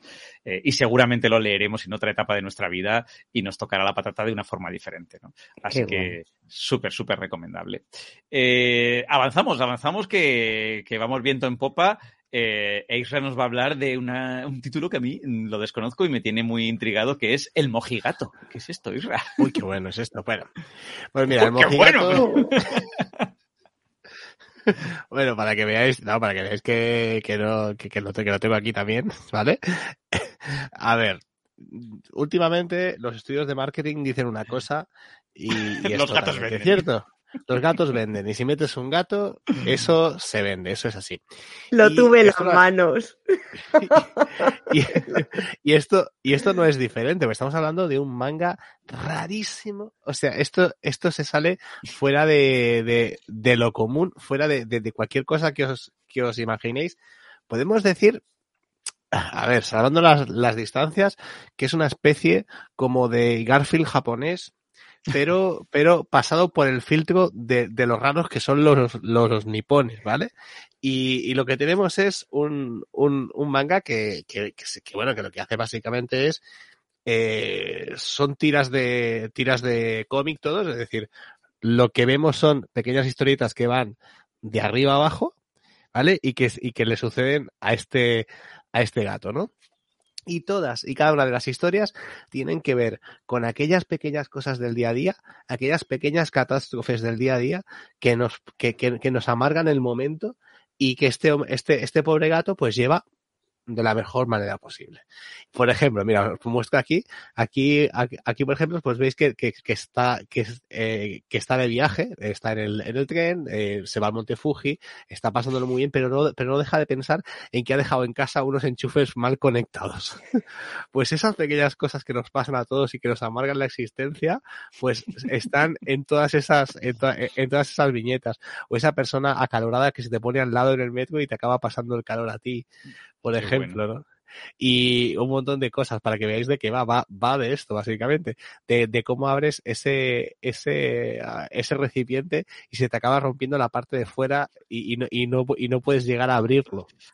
Pues ese, ese tipo de historias es, es muy divertido, es casi casi no hay palabras, hay muy pocas palabras en, en, y, y, la verdad que es algo bastante, bastante curioso. El que es curioso también, y, y, y por eso es el, es el autor, porque el autor, eh, él se define que dibuja manga a veces. y esto es algo que me llama mucho la atención. De hecho, él básicamente es monologuista, es una persona que se dedica al monólogo humorístico y, y, dice pues que en un momento dado pues hizo esta obra que por cierto en Japón ha estado funcionando súper bien y son pues estas vivencias que le pasan a este a este gato gordito que todo y eso pues él, él lo lleva todo con mucha entereza y de vez en cuando, de vez en cuando tienes alguna viñeta bonus en las que esa cosa que normalmente le hubiera salido mal, pues le sale bien y, siempre acaba con un success. Es como decir, por fin hay algo que, me, que le sale bien. Y la verdad que es súper divertido, es muy diferente y a mí me, me deja, me deja alucinado. Además que el, el nombre del gato, que yo no sé si tiene algo que ver con Matthew McConaughey, es que el, el, el, nombre original de, sí, sí, el nombre original de la tira en cuestión es Neko, Nekonaugiu. ¿Vale? Nekonaugiu. Y no lo sé, no sé si tiene algo que ver, lo está buscando, no, no queda muy claro, pero la verdad que, que es bastante interesante. Mazo, Matthew McConaughey, eh, best password ever, si tenéis que poner alguna contraseña, porque no hay ni Dios que lo escriba. O sea que lo tienes eh, que comprar, que es una pasada. Yo Isra, apunto, este me gusta mucho. Sí, una pregunta, que, que es, es, una cosa que me ha dado a mí por reflexionar. O sea, ¿qué estamos ante la recopilación de unas tiras de prensa o es el autor que ya ha hecho el cómic eh, imitando tiras de prensa? ¿Lo, ha hecho imitando tiras de prensa. De hecho, por ejemplo, uno que se publicaba así al principio y luego dejó de publicarse y se publicó normal. Las primeras historietas de Shin-Chan son así. Y, de, de, hecho es una, es una manera, es una manera de publicar habitual. Y sí, lo que pasa es que sí que, que sí que salen en, en, revistas y sale en formato tira, no tiene nada que ver con la prensa como nosotros luego conocemos, y luego esto se ha, se ha recopilado. Pero vamos, que, que Así sí que tiene... los llamada también, por correcto, ejemplo. Correcto. Unos que eran crónicas etílicas que también se, se por, lo, bueno. por lo tanto, en Japón las tiras de prensa son en columnas, sí, en correcto. lugar de ser en horizontal. Sí, co correcto, correcto. Y luego hay una cosa que, no, que nos regalan al principio, que esto supongo que las tiras estas no saldría, que es muy gracioso, que es una especie de pseudo, pseudo opening de, de, de, como si esto fuera una, una, una serie animada con todos los, con todo lo que suele tener con todo lo que suele tener un, un, un, opening, que es el, el gato corriendo, el gato volando por los aires, es lo típico, típico. El, el gato tirado mirando el sol como nace, y al final, pues sí, sí al, al, alguna lucha entre medios, y yo cuando empecé a leerlo digo, ¿esto qué es? Y es como una especie de, de pseudo opening de anime que no existe, pero que está aquí.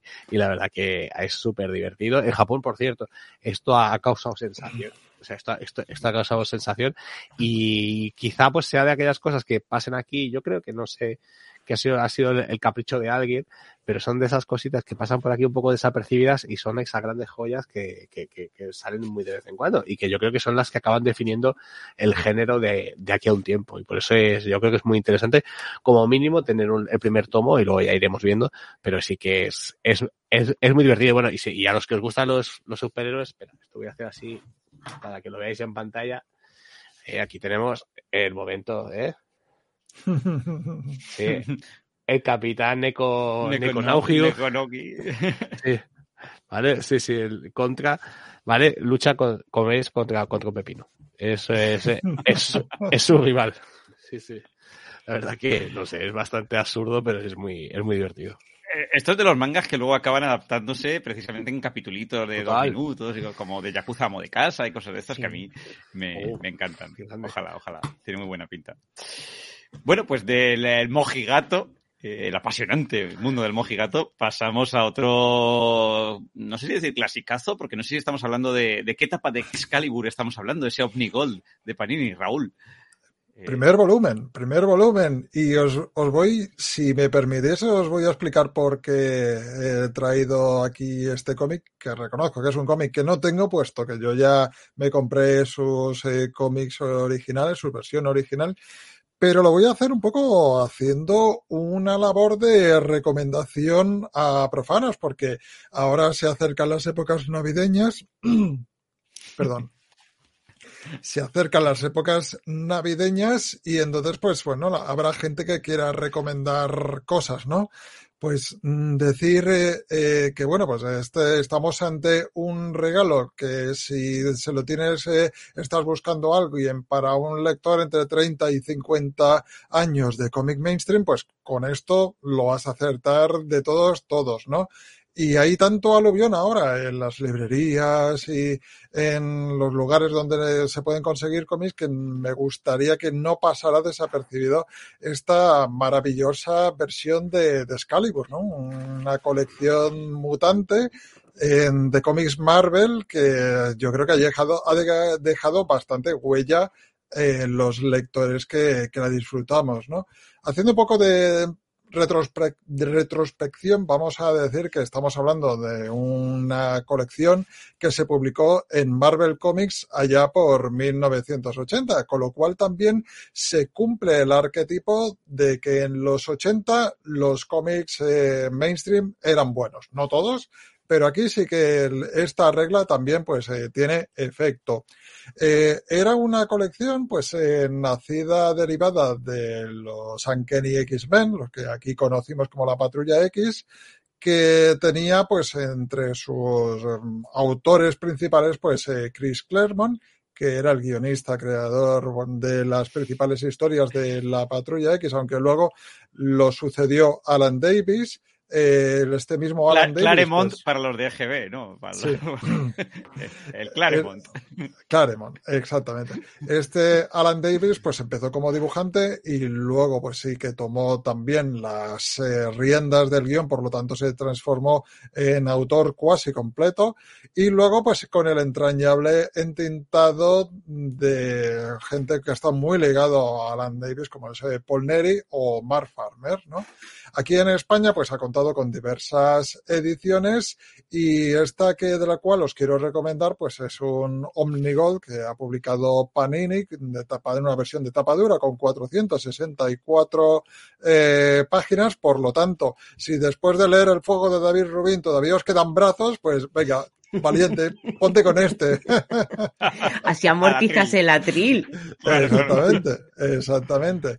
Eh, bueno, decir el argumento de la serie, pues es muy complicado, puesto que, son, eran cómics de, de los años 80 eh, dentro del universo mutante, pues vamos a decir que son las aventuras que corrían por nuestra realidad y por otras tantas eh, realidades alternativas, un grupo de superhéroes que lo, lo constituían eh, Gata Sombra, eh, también conocida como Kitty Pride, Rondador Nocturno y Fénix, o la encarnación de Fénix en ese momento, que era Rachel Summers. ¿no? Estos eh, eran unos personajes que, debido a unos acontecimientos en los X-Men, pues ya abandonaban el grupo.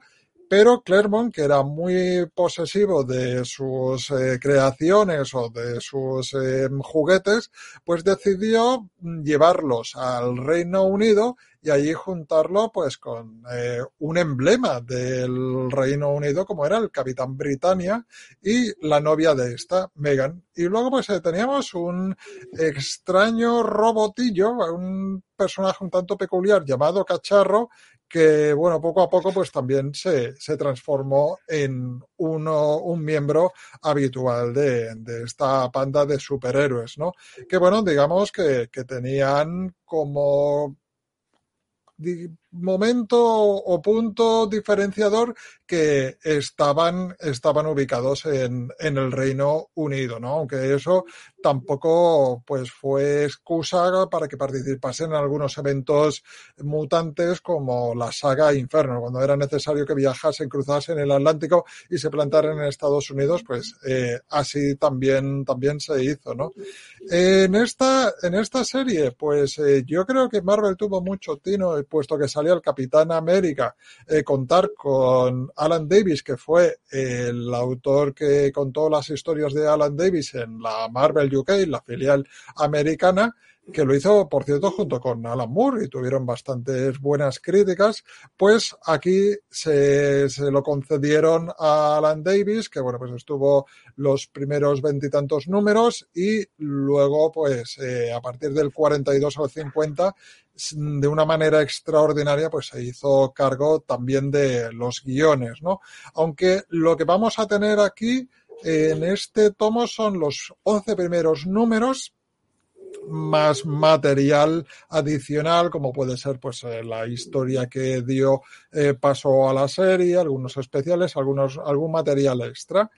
Entonces, eh, pues aparte de eso, la gente se dirá, bueno, pero a ver, esta serie mm, que tuvo de peculiar, ¿no? Aparte de estar ubicada en el Reino Unido, en Albion, ¿qué es lo que, lo que puede ser? Pues bueno, es una historia que amplió mucho el universo, el multiverso de los mutantes, sobre todo porque estos personajes fueron saltando de un sitio a otro. Y aparte de eso, pues eh, quizá por primera vez, pues aquí Claremont pudo, pudo desatar su carácter inglés, porque es una obra que se diferenciaba mucho por el alto contenido de sentido del humor que tenía y un sentido del humor muy inglés, ¿no? A los que por aquella época conocían las sitcoms tipo pues Blackadder o cosas por el estilo. Qué bueno. Sí, sí. claro, no va- Benny Hill, ¿eh? No Benny Hill, niños. no, no, no, no. van a, van a encontrar un humor inglés que en ese momento era bastante atípico en los cómics, en los cómics americanos, ¿no? Entonces, básicamente, era una serie con una historia, pues con unos dos, unas dosis bastante, bastante altas de, de comedia, que luego cuando en su trayectoria final Alan Davis se encarga de ella, pues aparte de comedia le mete unas, eh, una categoría de y espectacularidad que, que, que está muy, muy bien, ¿no?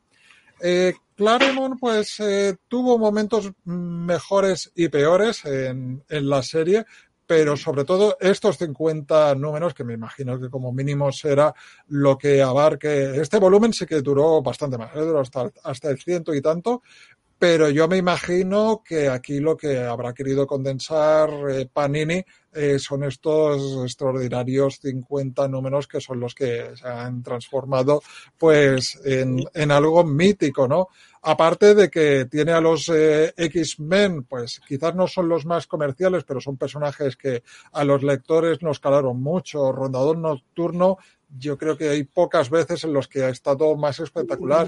Y personajes como Rachel Phoenix, eh, Rachel Summers Phoenix o nunca, yo creo que nunca han estado tan bien, o Capitán América, y luego pues eh, aquí también fue uno de los cómics que hizo que nos enamorásemos de, de, de Kitty Pride, ¿no? De, de Gata Sombra aquí brilló mucho. Entonces, no, no, sé si lo habéis leído alguno, pero desde luego es una oportunidad que, de oro para, para hacerse con una serie que desde luego es, es toda una delicia. Yo guardo muy buenos recuerdos, lo que pasa que tenía grapas sueltas de las que caían así de forma random en, en mi kiosco, ¿no? Pero como tú bien dices, a mí, yo por ejemplo, que soy ultra fan de Rondador Nocturno, fue aquí, y de Capitán Britannia, ¿eh? fue aquí donde me enamoró. Estos, estos cómics me parecieron brillantes y, y, mira, pues es una muy buena oportunidad para, para ahora sí poder leer la historia al completo, ¿no? O sea que... Uh -huh.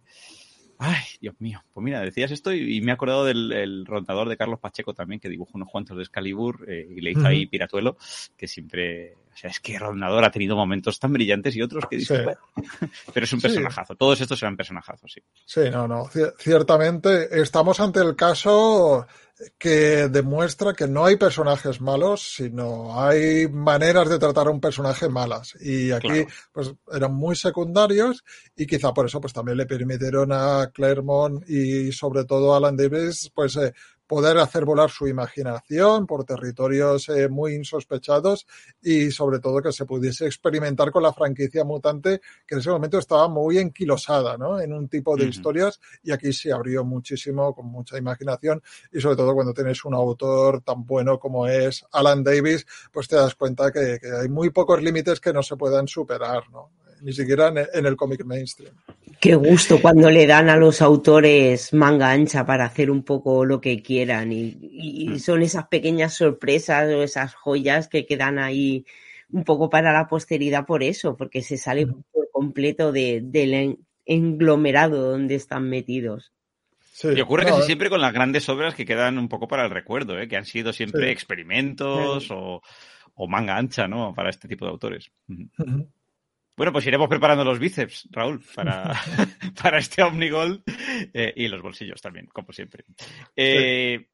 Antes comentaba que Isra nos iba a traer otro clasicazo también. Hoy estamos de clásicos, ¿no? O sea, tú, Raúl, también nos traes este, pero. Isra está en, en, clásicos manga.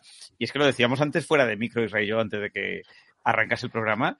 Se están revisitando títulos tan enormes últimamente y, y me hace gracia porque no solo nos los traen para, para nuestro deleite, ¿no? De quienes a lo mejor leímos versiones eh, de estos mangas, pues mal traídas en, en, los años 90, los principios de los 2000, sino que me encanta que a la chavalada, a la gente joven, a los jóvenes y jóvenes otakus, pues les estén gustando estos títulos, ¿no? Raúl, eh, eh, Isra, Maite, este es el caso Isra de, de Guns with Cats, ¿no? Que, que, que vuelve de la mano del Planeta Cómic. Sí, vuelve, vuelve en una, en una edición revisada que a mí eso de edición revisada me daba, me daba un poco de miedo. Digo, a ver, ¿qué quiere decir esto? No, básicamente quiere decir que está, que está un poquito arreglada, que es una, que le han, bueno, le han hecho algunas mejoras. Y este también es para, para ese futuro programa que estamos vislumbrando ya, que es eh, cómics y bíceps. Eh, que es el nuevo programa, este, ¿sabes? Otaku O Fit. sea, sí, Otaku Fit o haz, haz- haz brazos con, con cómics. Eh, este también podría estar muy bien, son 500 páginas de tomo y es como un diccionario, para que os hagáis un diccionario box, pero de los gordos. Bueno, pues la, pues la cuestión es que Gunsmith Cats, este, este manga de Kenichi Sonoda, que muy poquita gente sabe que esto viene de, es un spin-off de un manga anterior, que eso muy poquita gente lo sabe, pues bueno, se estuvo, se estuvo publicando en, en Afternoon eh, de Kodansha durante, du- du- durante mucho tiempo, porque hay que decir que es un manga para adultos, no vamos a ver eh, escenas súper pasadas de vueltas, pero bueno, eh, hay una pizca de sexo, mucha violencia, y, y esta violencia pues la pues la perpetran estas dos chicas, estas Rally y Mini, que son básicamente pues estas dos regentes de, de una armería en, en, en Chicago y en sus ratos libres pues se dedican a cazar a lo que la policía no puede, pues van ellas. Y la verdad que es una pasada de serie, es una pasada, es acción a raudales, eh, es, es una maravilla, de hecho también, eh, si recordáis, hubo anime en su, en, en su momento y es una serie de aquellas que, que tiene un dibujo tan, tan alucinante porque hacer lo que hace Kenichi Sonoda es tan difícil. Básicamente lo que se ocurra, y vamos a decirlo bien claro, porque esto inicia en primeros 90, es un arma letal con chicas. Es lo que, es lo que Kenichi Sonoda hace aquí. No, no, no, que, que nadie se engañe. Es, es básicamente eso. Y yo creo que es, es uno de los, este, este manga es muy, es muy para Raúl. Yo lo veo muy claro. que Este le, puede tiros. gustar. Tiros. pero tiros, no, tiros y todo tipo de, de pistolas, de armas diferentes, de, de explicaciones de por qué uso estas balas y no estas, eso está súper presente y la verdad que es una pasada en, en, en cómo, en cómo está dibujado. Yo, yo la verdad que, que aún a, a día de hoy me, me, me alucina mucho. Decir que esto salió también en aquellos tomitos pequeñitos que tenía Planeta, bueno, no eran ni tomitos. Directamente esto salió con, con grapa. Salió con, con grapa hace, hace mil años y también salió encartado dentro de una especie de recopilación barra revista que se intentó hacer en los 90 aquí, que era el Shonen Magazine, que así se llamaba aquí por, por, por estos lares, y que una de las, eh, de, bueno, de las series que aparecía, aparte de otras, pues era esta. Y esto se publicó aquí en España. Pero bueno, ¿qué es lo que ha pasado? Pues ha pasado que en los últimos tiempos el autor, y esto es así, esto es así, no ha pasado por muy, eh, por muy buenas eh, situaciones, porque sacó una, una nueva serie, una serie que se llama Gunsmith Burst, que es la, que es la, que es la nueva, y, y, y, y esa serie pues quedó, quedó, quedó cancelada. Entonces, lo que han hecho pues ahora es recopilar la primera serie y la, y la, y la nueva y hacerlo porque sí, todo esto sigue y hacerlo pues de, de una manera un poquito más unificada. Hay que decir que es una serie que es muy divertida, es, es pura adrenalina, no, no vayáis a pensar que, bueno, que, que vais a tener aquí una historia de aquellas increíbles, pero sí que son dos personajes con mucha gracia, sí que es, es muy peli de acción todo lo que, todo lo que aquí lo, lo que aquí transcurre y si queréis ver pues como una dispara todo lo que se mueve y la otra es una experta en, en el tema de tirar granadas, lo vais a ver. O sea, es, es una barbaridad. Yo, hay escenas, sobre todo, es que es muy difícil de, de explicar, porque a mí, sobre todo, cómo trabaja el autor, el tema de la acción, me parece súper, súper complicado. Es decir, el, el tema del movimiento, el tema de, de, de, de los planos, es algo que, que trabaja súper bien las, eh, la, la, la parte más cinemática de- del cómic, si se puede decir así. Todo, todo, todo eso está, está ultra, ultra bien trabajado y es una auténtica maravilla. Y este volumen tan gordote, eh, que en muy poquitos tomos nos lo acabaremos la serie, pues vale, vale mucho la pena. O sea que si, si no conocéis todavía Gunsmith Cats de, de Kenichi Sonoda, pues por favor, acercaos porque es una, es una barbaridad. Desde luego hoy no nos pueden negar que traemos cómics y manga de peso, ¿eh? Pero de peso, peso, densito. Literal.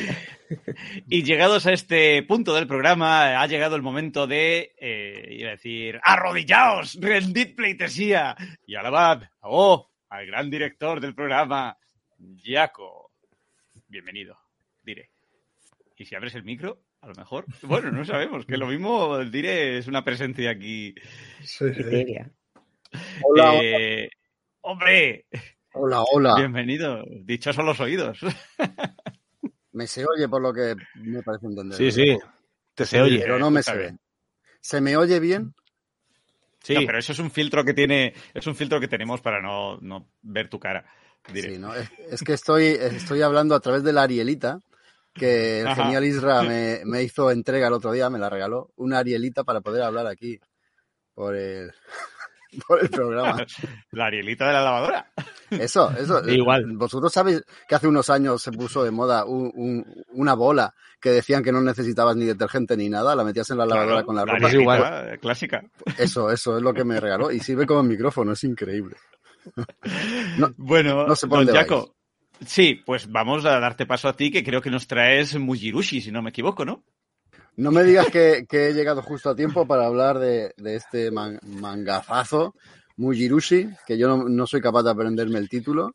Y os iba a preguntar si lo conocéis. ¿No? No. Sí lo conocemos, pero, pero no, no lo hemos leído todavía, porque leer todo lo de lo del señor Ura- Urasawa es como imposible. Sí, es un poco complicado. Pues esto es lo último que se ha publicado aquí en España del SEO, del SEOR, del señor Naoki Urasawa. Eh, yo creo que estaba inédito. No sé si vosotros tenéis más conocimiento de esto, pero yo creo que estaba inédito. Y a mí me parece que, que lo que cuenta y la intrahistoria que hay detrás es eh, igual de, interesante o incluso más que el propio cómic, que la propia obra. Bueno, estamos en 2016 cuando el Museo del Louvre, el Louvre, pero aquí lo, vamos, lo voy a llamar el Louvre, el Museo del Louvre de París decidió hacer una exposición sobre el noveno arte, el cómic, dedicarle al cómic pues ese, ese medio de expresión artística que hay en Francia sí que lo tienen más valorado que por ejemplo nosotros y pues eso, que decidieron dedicarle una, una exposición y contratar a distintos eh, o, embaucar a distintos autores de todo el mundo para que hicieran distintas obras con una temática en común, que sería el Louvre eh, e incluso París, para exponerlos allí, ¿no? Durante, durante un evento. Uno de los seleccionados, uno de los que les pidieron colaborar fue al señor Naoki Urasawa. Sabéis que él en sus obras también está muy vinculado con Europa. Trae a Europa ba- bastantes escenarios de sus obras. Y el hombre, pues encantado de la vida, por supuesto que sí. Pero es que estaba en medio de una obra, creo que era Billy Bat, si no recuerdo mal. Y cuando se quiso poner a hacer la obra, pues se le pasó el tiempo. Llegó en 2018, dos años después, pero aún así en el Louvre, pues como tiene buenos amigos, le, pues, le publicaron la obra y, y bueno, que ya ha llegado hasta nosotros ahora. Y yo quería traerla aquí y comentarla con todos vosotros porque me la leí con bastante admiración, con la misma admiración que me leo cada una de las obras del señor Urasawa. Y he descubierto pues otra, otra gran obra maestra de este, de este genial artista. ¿De qué va Mujirushi? Pues eh, ahora veréis que es bastante curioso. Tenemos a, a un padre y a una hija que viven en Japón, eh, están prácticamente desahuciados, no tienen esperanza vital a un futuro eh, cercano, medio ni lejano. Incluso la mujer, la, la madre y esposa, viendo el panorama, los ha abandonado al padre y a la hija y bueno, están casi literalmente viviendo entre cartones. Pero un día el hombre se obsesiona con un símbolo, un extraño símbolo de tres eh, cuadrados juntos, una especie de rectángulo dividido en tres partes. Se pone a seguir ese símbolo y llega hasta un lugar donde hay un extraño ser, un extraño tipo que le dice que él es un, pues, está enamorado de la cultura francesa y él se dedica, mm, entre comillas, para no desvelar muchas cosas, al tráfico de arte, pero al tráfico de arte de buen rollo. Me voy a explicar. Se dedica a hacer como que roba obras del Louvre, eh, hace copias idénticas a esas obras, vende las copias y luego devuelve la obra. sin ningún rasguño, sin ningún daño. O sea que es un ladrón, pero oye, es un ladrón que respeta el arte, ¿vale?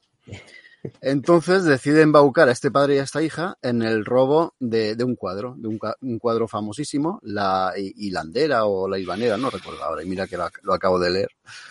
Y les dice que lo roben, es muy fácil robarlo, les da las pautas, les da las claves, les da los mecanismos para hacerlo, les paga el viaje a París y les dice que ya tiene varias copias eh, hechas exactamente iguales. En el momento en que lo roben, lo, tiene que, lo tienen que esconder en un sitio en el mismo Louvre. Después venden las copias, se reparten los beneficios y devuelven la obra. Y aquí no ha pasado nada. Y esto es el inicio de una aventura sensacional en la que el padre y la hija se van a ver involucrados y que al autor les va a servir de excusa para mostrarnos París, para mostrarnos eh, el, Louvre por dentro y para hacer un recorrido por, por, aquella capital, por aquellas obras de arte tan impresionantes que hay dentro de, de ese museo, uno de los más importantes del mundo, y de paso, pues para hacernos pasar un ratito la mar de interesante y como pasa en las buenas historias de, del señor Urasawa, y, y, cuando digo buenas historias también me refiero a que esta es de las cortas, no son 250.000 volúmenes, es solo uno. Ah, pues bueno. nos hace reír, nos hace emocionarnos y nos hace empatizar muchísimo, muchísimo con los personajes. Y al final, bueno, si eres un poquito seguidor del manga, ya, ya, ya lo has visto de venir de lejos, pero al final te pone una nota en la que te explica quién es ese personaje tan curioso, ese tratante de arte de buen rollo que le caracterizan sus dientes de conejo. Y es un, un personaje clásico del manga. Es, eh, es Iyami, no sé si os sonará a los más versados y, pertenece a un anime y a un manga de, de, los años 60, de los años 70, sabéis, de los, de los pioneros, ¿no?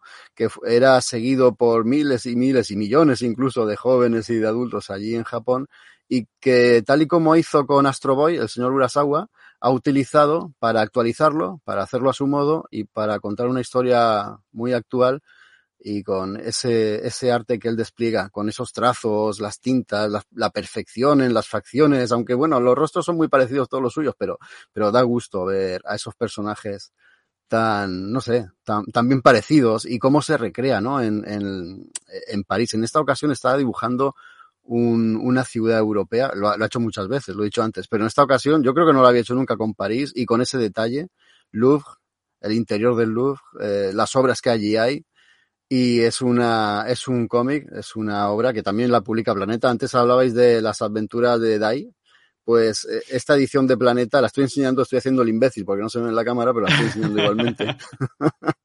la edición es muy parecida a esa que has enseñado de las, las, las aventuras de Dai.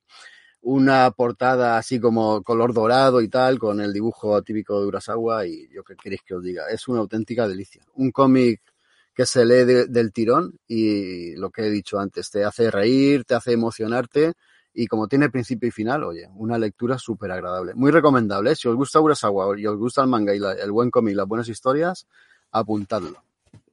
Se agradece también mangas con duraciones así cortitas, de un solo tomito. Por supuesto, además conociendo, uy, Casi. Además, conociendo al señor Urasawa, esto es un, un, poco una excepción, ¿no? Otra de las últimas obras publicadas aquí es Asadora, también la está publicando Planeta. Creo que el último volumen ya ha salido o está a puntito de salir. Y Asadora eh, son siete u ocho volúmenes. No son muchos, pero mira, este es incluso menos, solamente uno. No. Eh, señor Dire, este apuntado, eh, ¿te ves capacitado para hablarnos de la muerte de la Liga de la Justicia? Claro, eh, yo voy a hablar por encima, no tengo el cómic aquí cerca, pero bueno, tampoco hace falta. Eh, la muerte de la Liga de la Justicia. Yo me gustaría saber quién es el Lumbreras, seguramente el señor Joshua Williamson, que es el guionista. El Lumbreras que le ha puesto este título, porque directamente ha hecho el spoileraco en el título, en la portada, y además que el título ocupa toda la portada, como los que estáis viendo el programa en directo, ahora mismo estáis viendo la portada del cómic y vamos, más claro no puede quedar.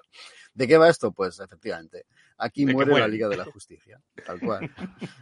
Me voy a repetir por enésima vez, lo, lo siento, pero es que es, es, obligado, de obligado cumplimiento.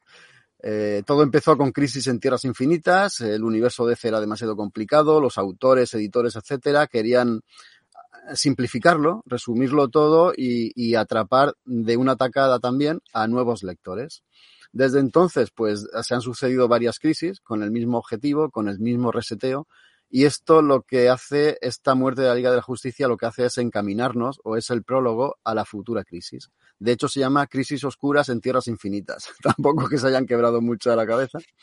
Pero bueno, va a dar paso a lo que es el futuro del universo DC. No lo va a hacer de forma inmediata, va a ser un evento que se va a desarrollar, eh, bueno, en Estados Unidos me imagino estará a punto de acabar. Aquí se va a desarrollar durante casi todo el 2023. En septiembre terminará. Así que es un evento de, de, largo recorrido en el tiempo para degustarlo, para los que nos gustan estos personajes, degustarlo con tranquilidad y, y saborearlo porque sí, efectivamente, los viejos héroes han muerto y el relevo lo van a tomar los nuevos. Bueno, algunos de los nuevos y algunos de los que no han muerto, ¿no? Pero, la, por ejemplo, la Trinidad, eh, Superman, Batman y Wonder Woman ya no están con nosotros, que descansen en paz. Mira, haciendo un símil y un paralelismo con sus homónimos en cine. Jolly, que en paz descansen, sí.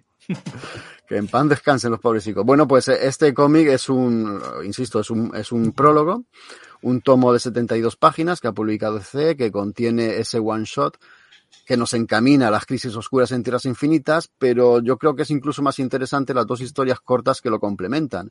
En uno eh, hacen un epílogo a este prólogo, fíjate tú qué contradicción, y ese epílogo es eh, bastante emotivo y, muy bonito, la verdad. Es, muy, es muy bonito, protagonizado por Flash y te lleva a algunos momentos lacrimógenos por todo lo que ha pasado en el número anterior o en la historia que te acabas de leer.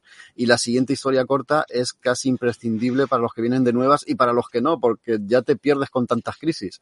Y esa última historia corta es una especie de resumen de todas las crisis que han sucedido y, y eclipsado y reseteado el universo DC muy bien explicadas y de paso explicadas de manera que te quieren decir que todo lo que ha sucedido anteriormente estaba encaminado a estas crisis oscuras. Bueno, no se lo cree nadie, ¿no? Lo que pasa es que ha llegado el momento de hacer otra vez borrón y cuenta nueva. Hasta la próxima. Nos va haciendo falta un manual. Sí, y la verdad es que para más ironía todavía, DC ya publicó una que era Crisis Final. Ahora de final poquito porque he seguido todavía haciendo más crisis. bueno, luego será Crisis Oscura Final o algo así. No sé, es que ya suena. Yo creo que de aquí a un tiempo será crisis final, de verdad, créeme. La crisis de la crisis. Te lo juro por estas, ¿no? Y nosotros, yo me lo creeré, yo siempre me lo creo, siempre creo que son las últimas. Bueno, en el fondo siempre nos gusta volver a, esas zonas de confort, ¿no? Que dices, mm, un título que revisita cuestiones que ya hemos visto en el pasado o que las recrea o las recuenta. En el fondo es que nos gusta, somos masocas, hay que reconocerlo. Pero bueno, no he pues contado, no he contado de qué va, ¿vale? No sé, yo creo que tampoco hace falta. Eh, hace unos... Aparte de la muerte, obvia. Hace, hace dos o tres eventos se produjo un, una rotura en el espacio-tiempo que eh, hizo que el multiverso se comunicase con el multiverso oscuro, ¿verdad? Eh, y empezaron a llegar seres de esa dimensión oscura, le pusieron a los héroes en aprietos y tal, lo solucionaron en apariencia, o aparentemente, y esa, esa ruptura del espacio-tiempo y esa unión de los dos universos ha, dado, ha, ha, dado pie a que aparezca un poder mayor del que se están apoderando los villanos más poderosos de, los de los dos multiversos. Se han unido y bueno, lo van a destruir todos. Son muy malos, muy malos. Eh, lo que nos interesa, el guion de Joshua Williamson, el dibujo de Chris Burham, Dennis Culver, Jim Cheung y, ojo, Rafa Sandoval, que está sublime. Es que yo no sé, los españoles, no, no es porque sean de aquí, no, no, es porque sean compatriotas nuestros, pero los españoles que están ahora mismo trabajando en DC, eh, es que lo están bordando, ¿eh? lo están dando todo y creo que son, eh, no sé, un, un referente artístico en esta editorial ahora mismo. En general, todos los que están en, en, al otro lado del charco, estamos dejando muy buena huella, ¿eh? De siempre. Sí. Estábamos hablando de Carlos Pacheco y hoy en día pues tenemos a esta gente Sandoval, a Cafu, a gente que son muy... Sí, Cafu está ahora con Spiderman, ¿no? Veneno, va a dibujar Veneno, sí. Eso, Veneno, me he confundido.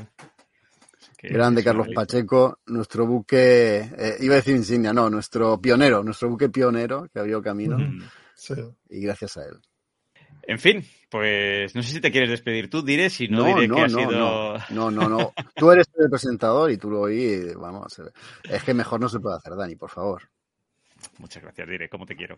Bueno, pues este ha sido el, el 13 por 13, eh, un programa que a, poco es, está maldito, ¿no? Y en lugar de eso ha sido un programa maravilloso donde hemos tenido pues eh, mucha reseña del manga Barcelona, hemos tenido mucho manga, hemos tenido comicusa y hemos tenido cómica español. Es que no se le puede pedir más a un programa sobre el noveno arte. Vamos.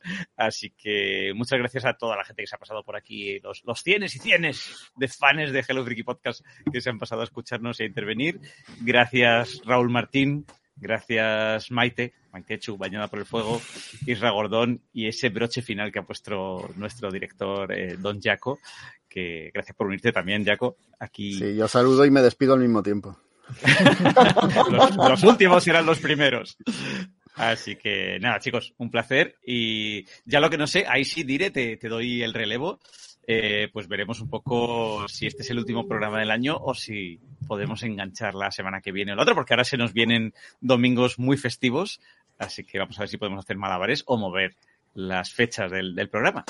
Sí, estamos barajando, eh, en vez de hacer el directo el domingo, hacerlo el lunes, los dos próximos lunes, porque los domingos son festivos. Así que lo comunicamos por las redes sociales y los cientos de miles de millones de seguidores que tenemos en los directos que estén atentos ahí. Perfecto, los que nos escuchan en riguroso diferido. En fin, chicos, muchísimas gracias por este programazo y nos vemos en el próximo. Chao, chao. Chao. Un saludo.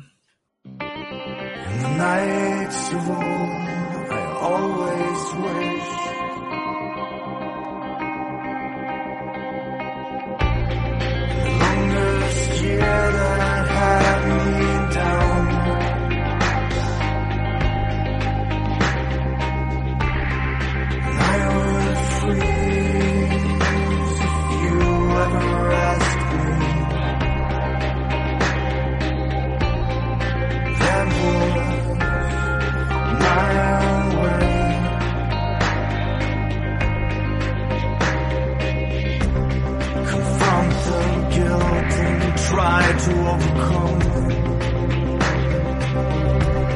Do not go away. I'm not the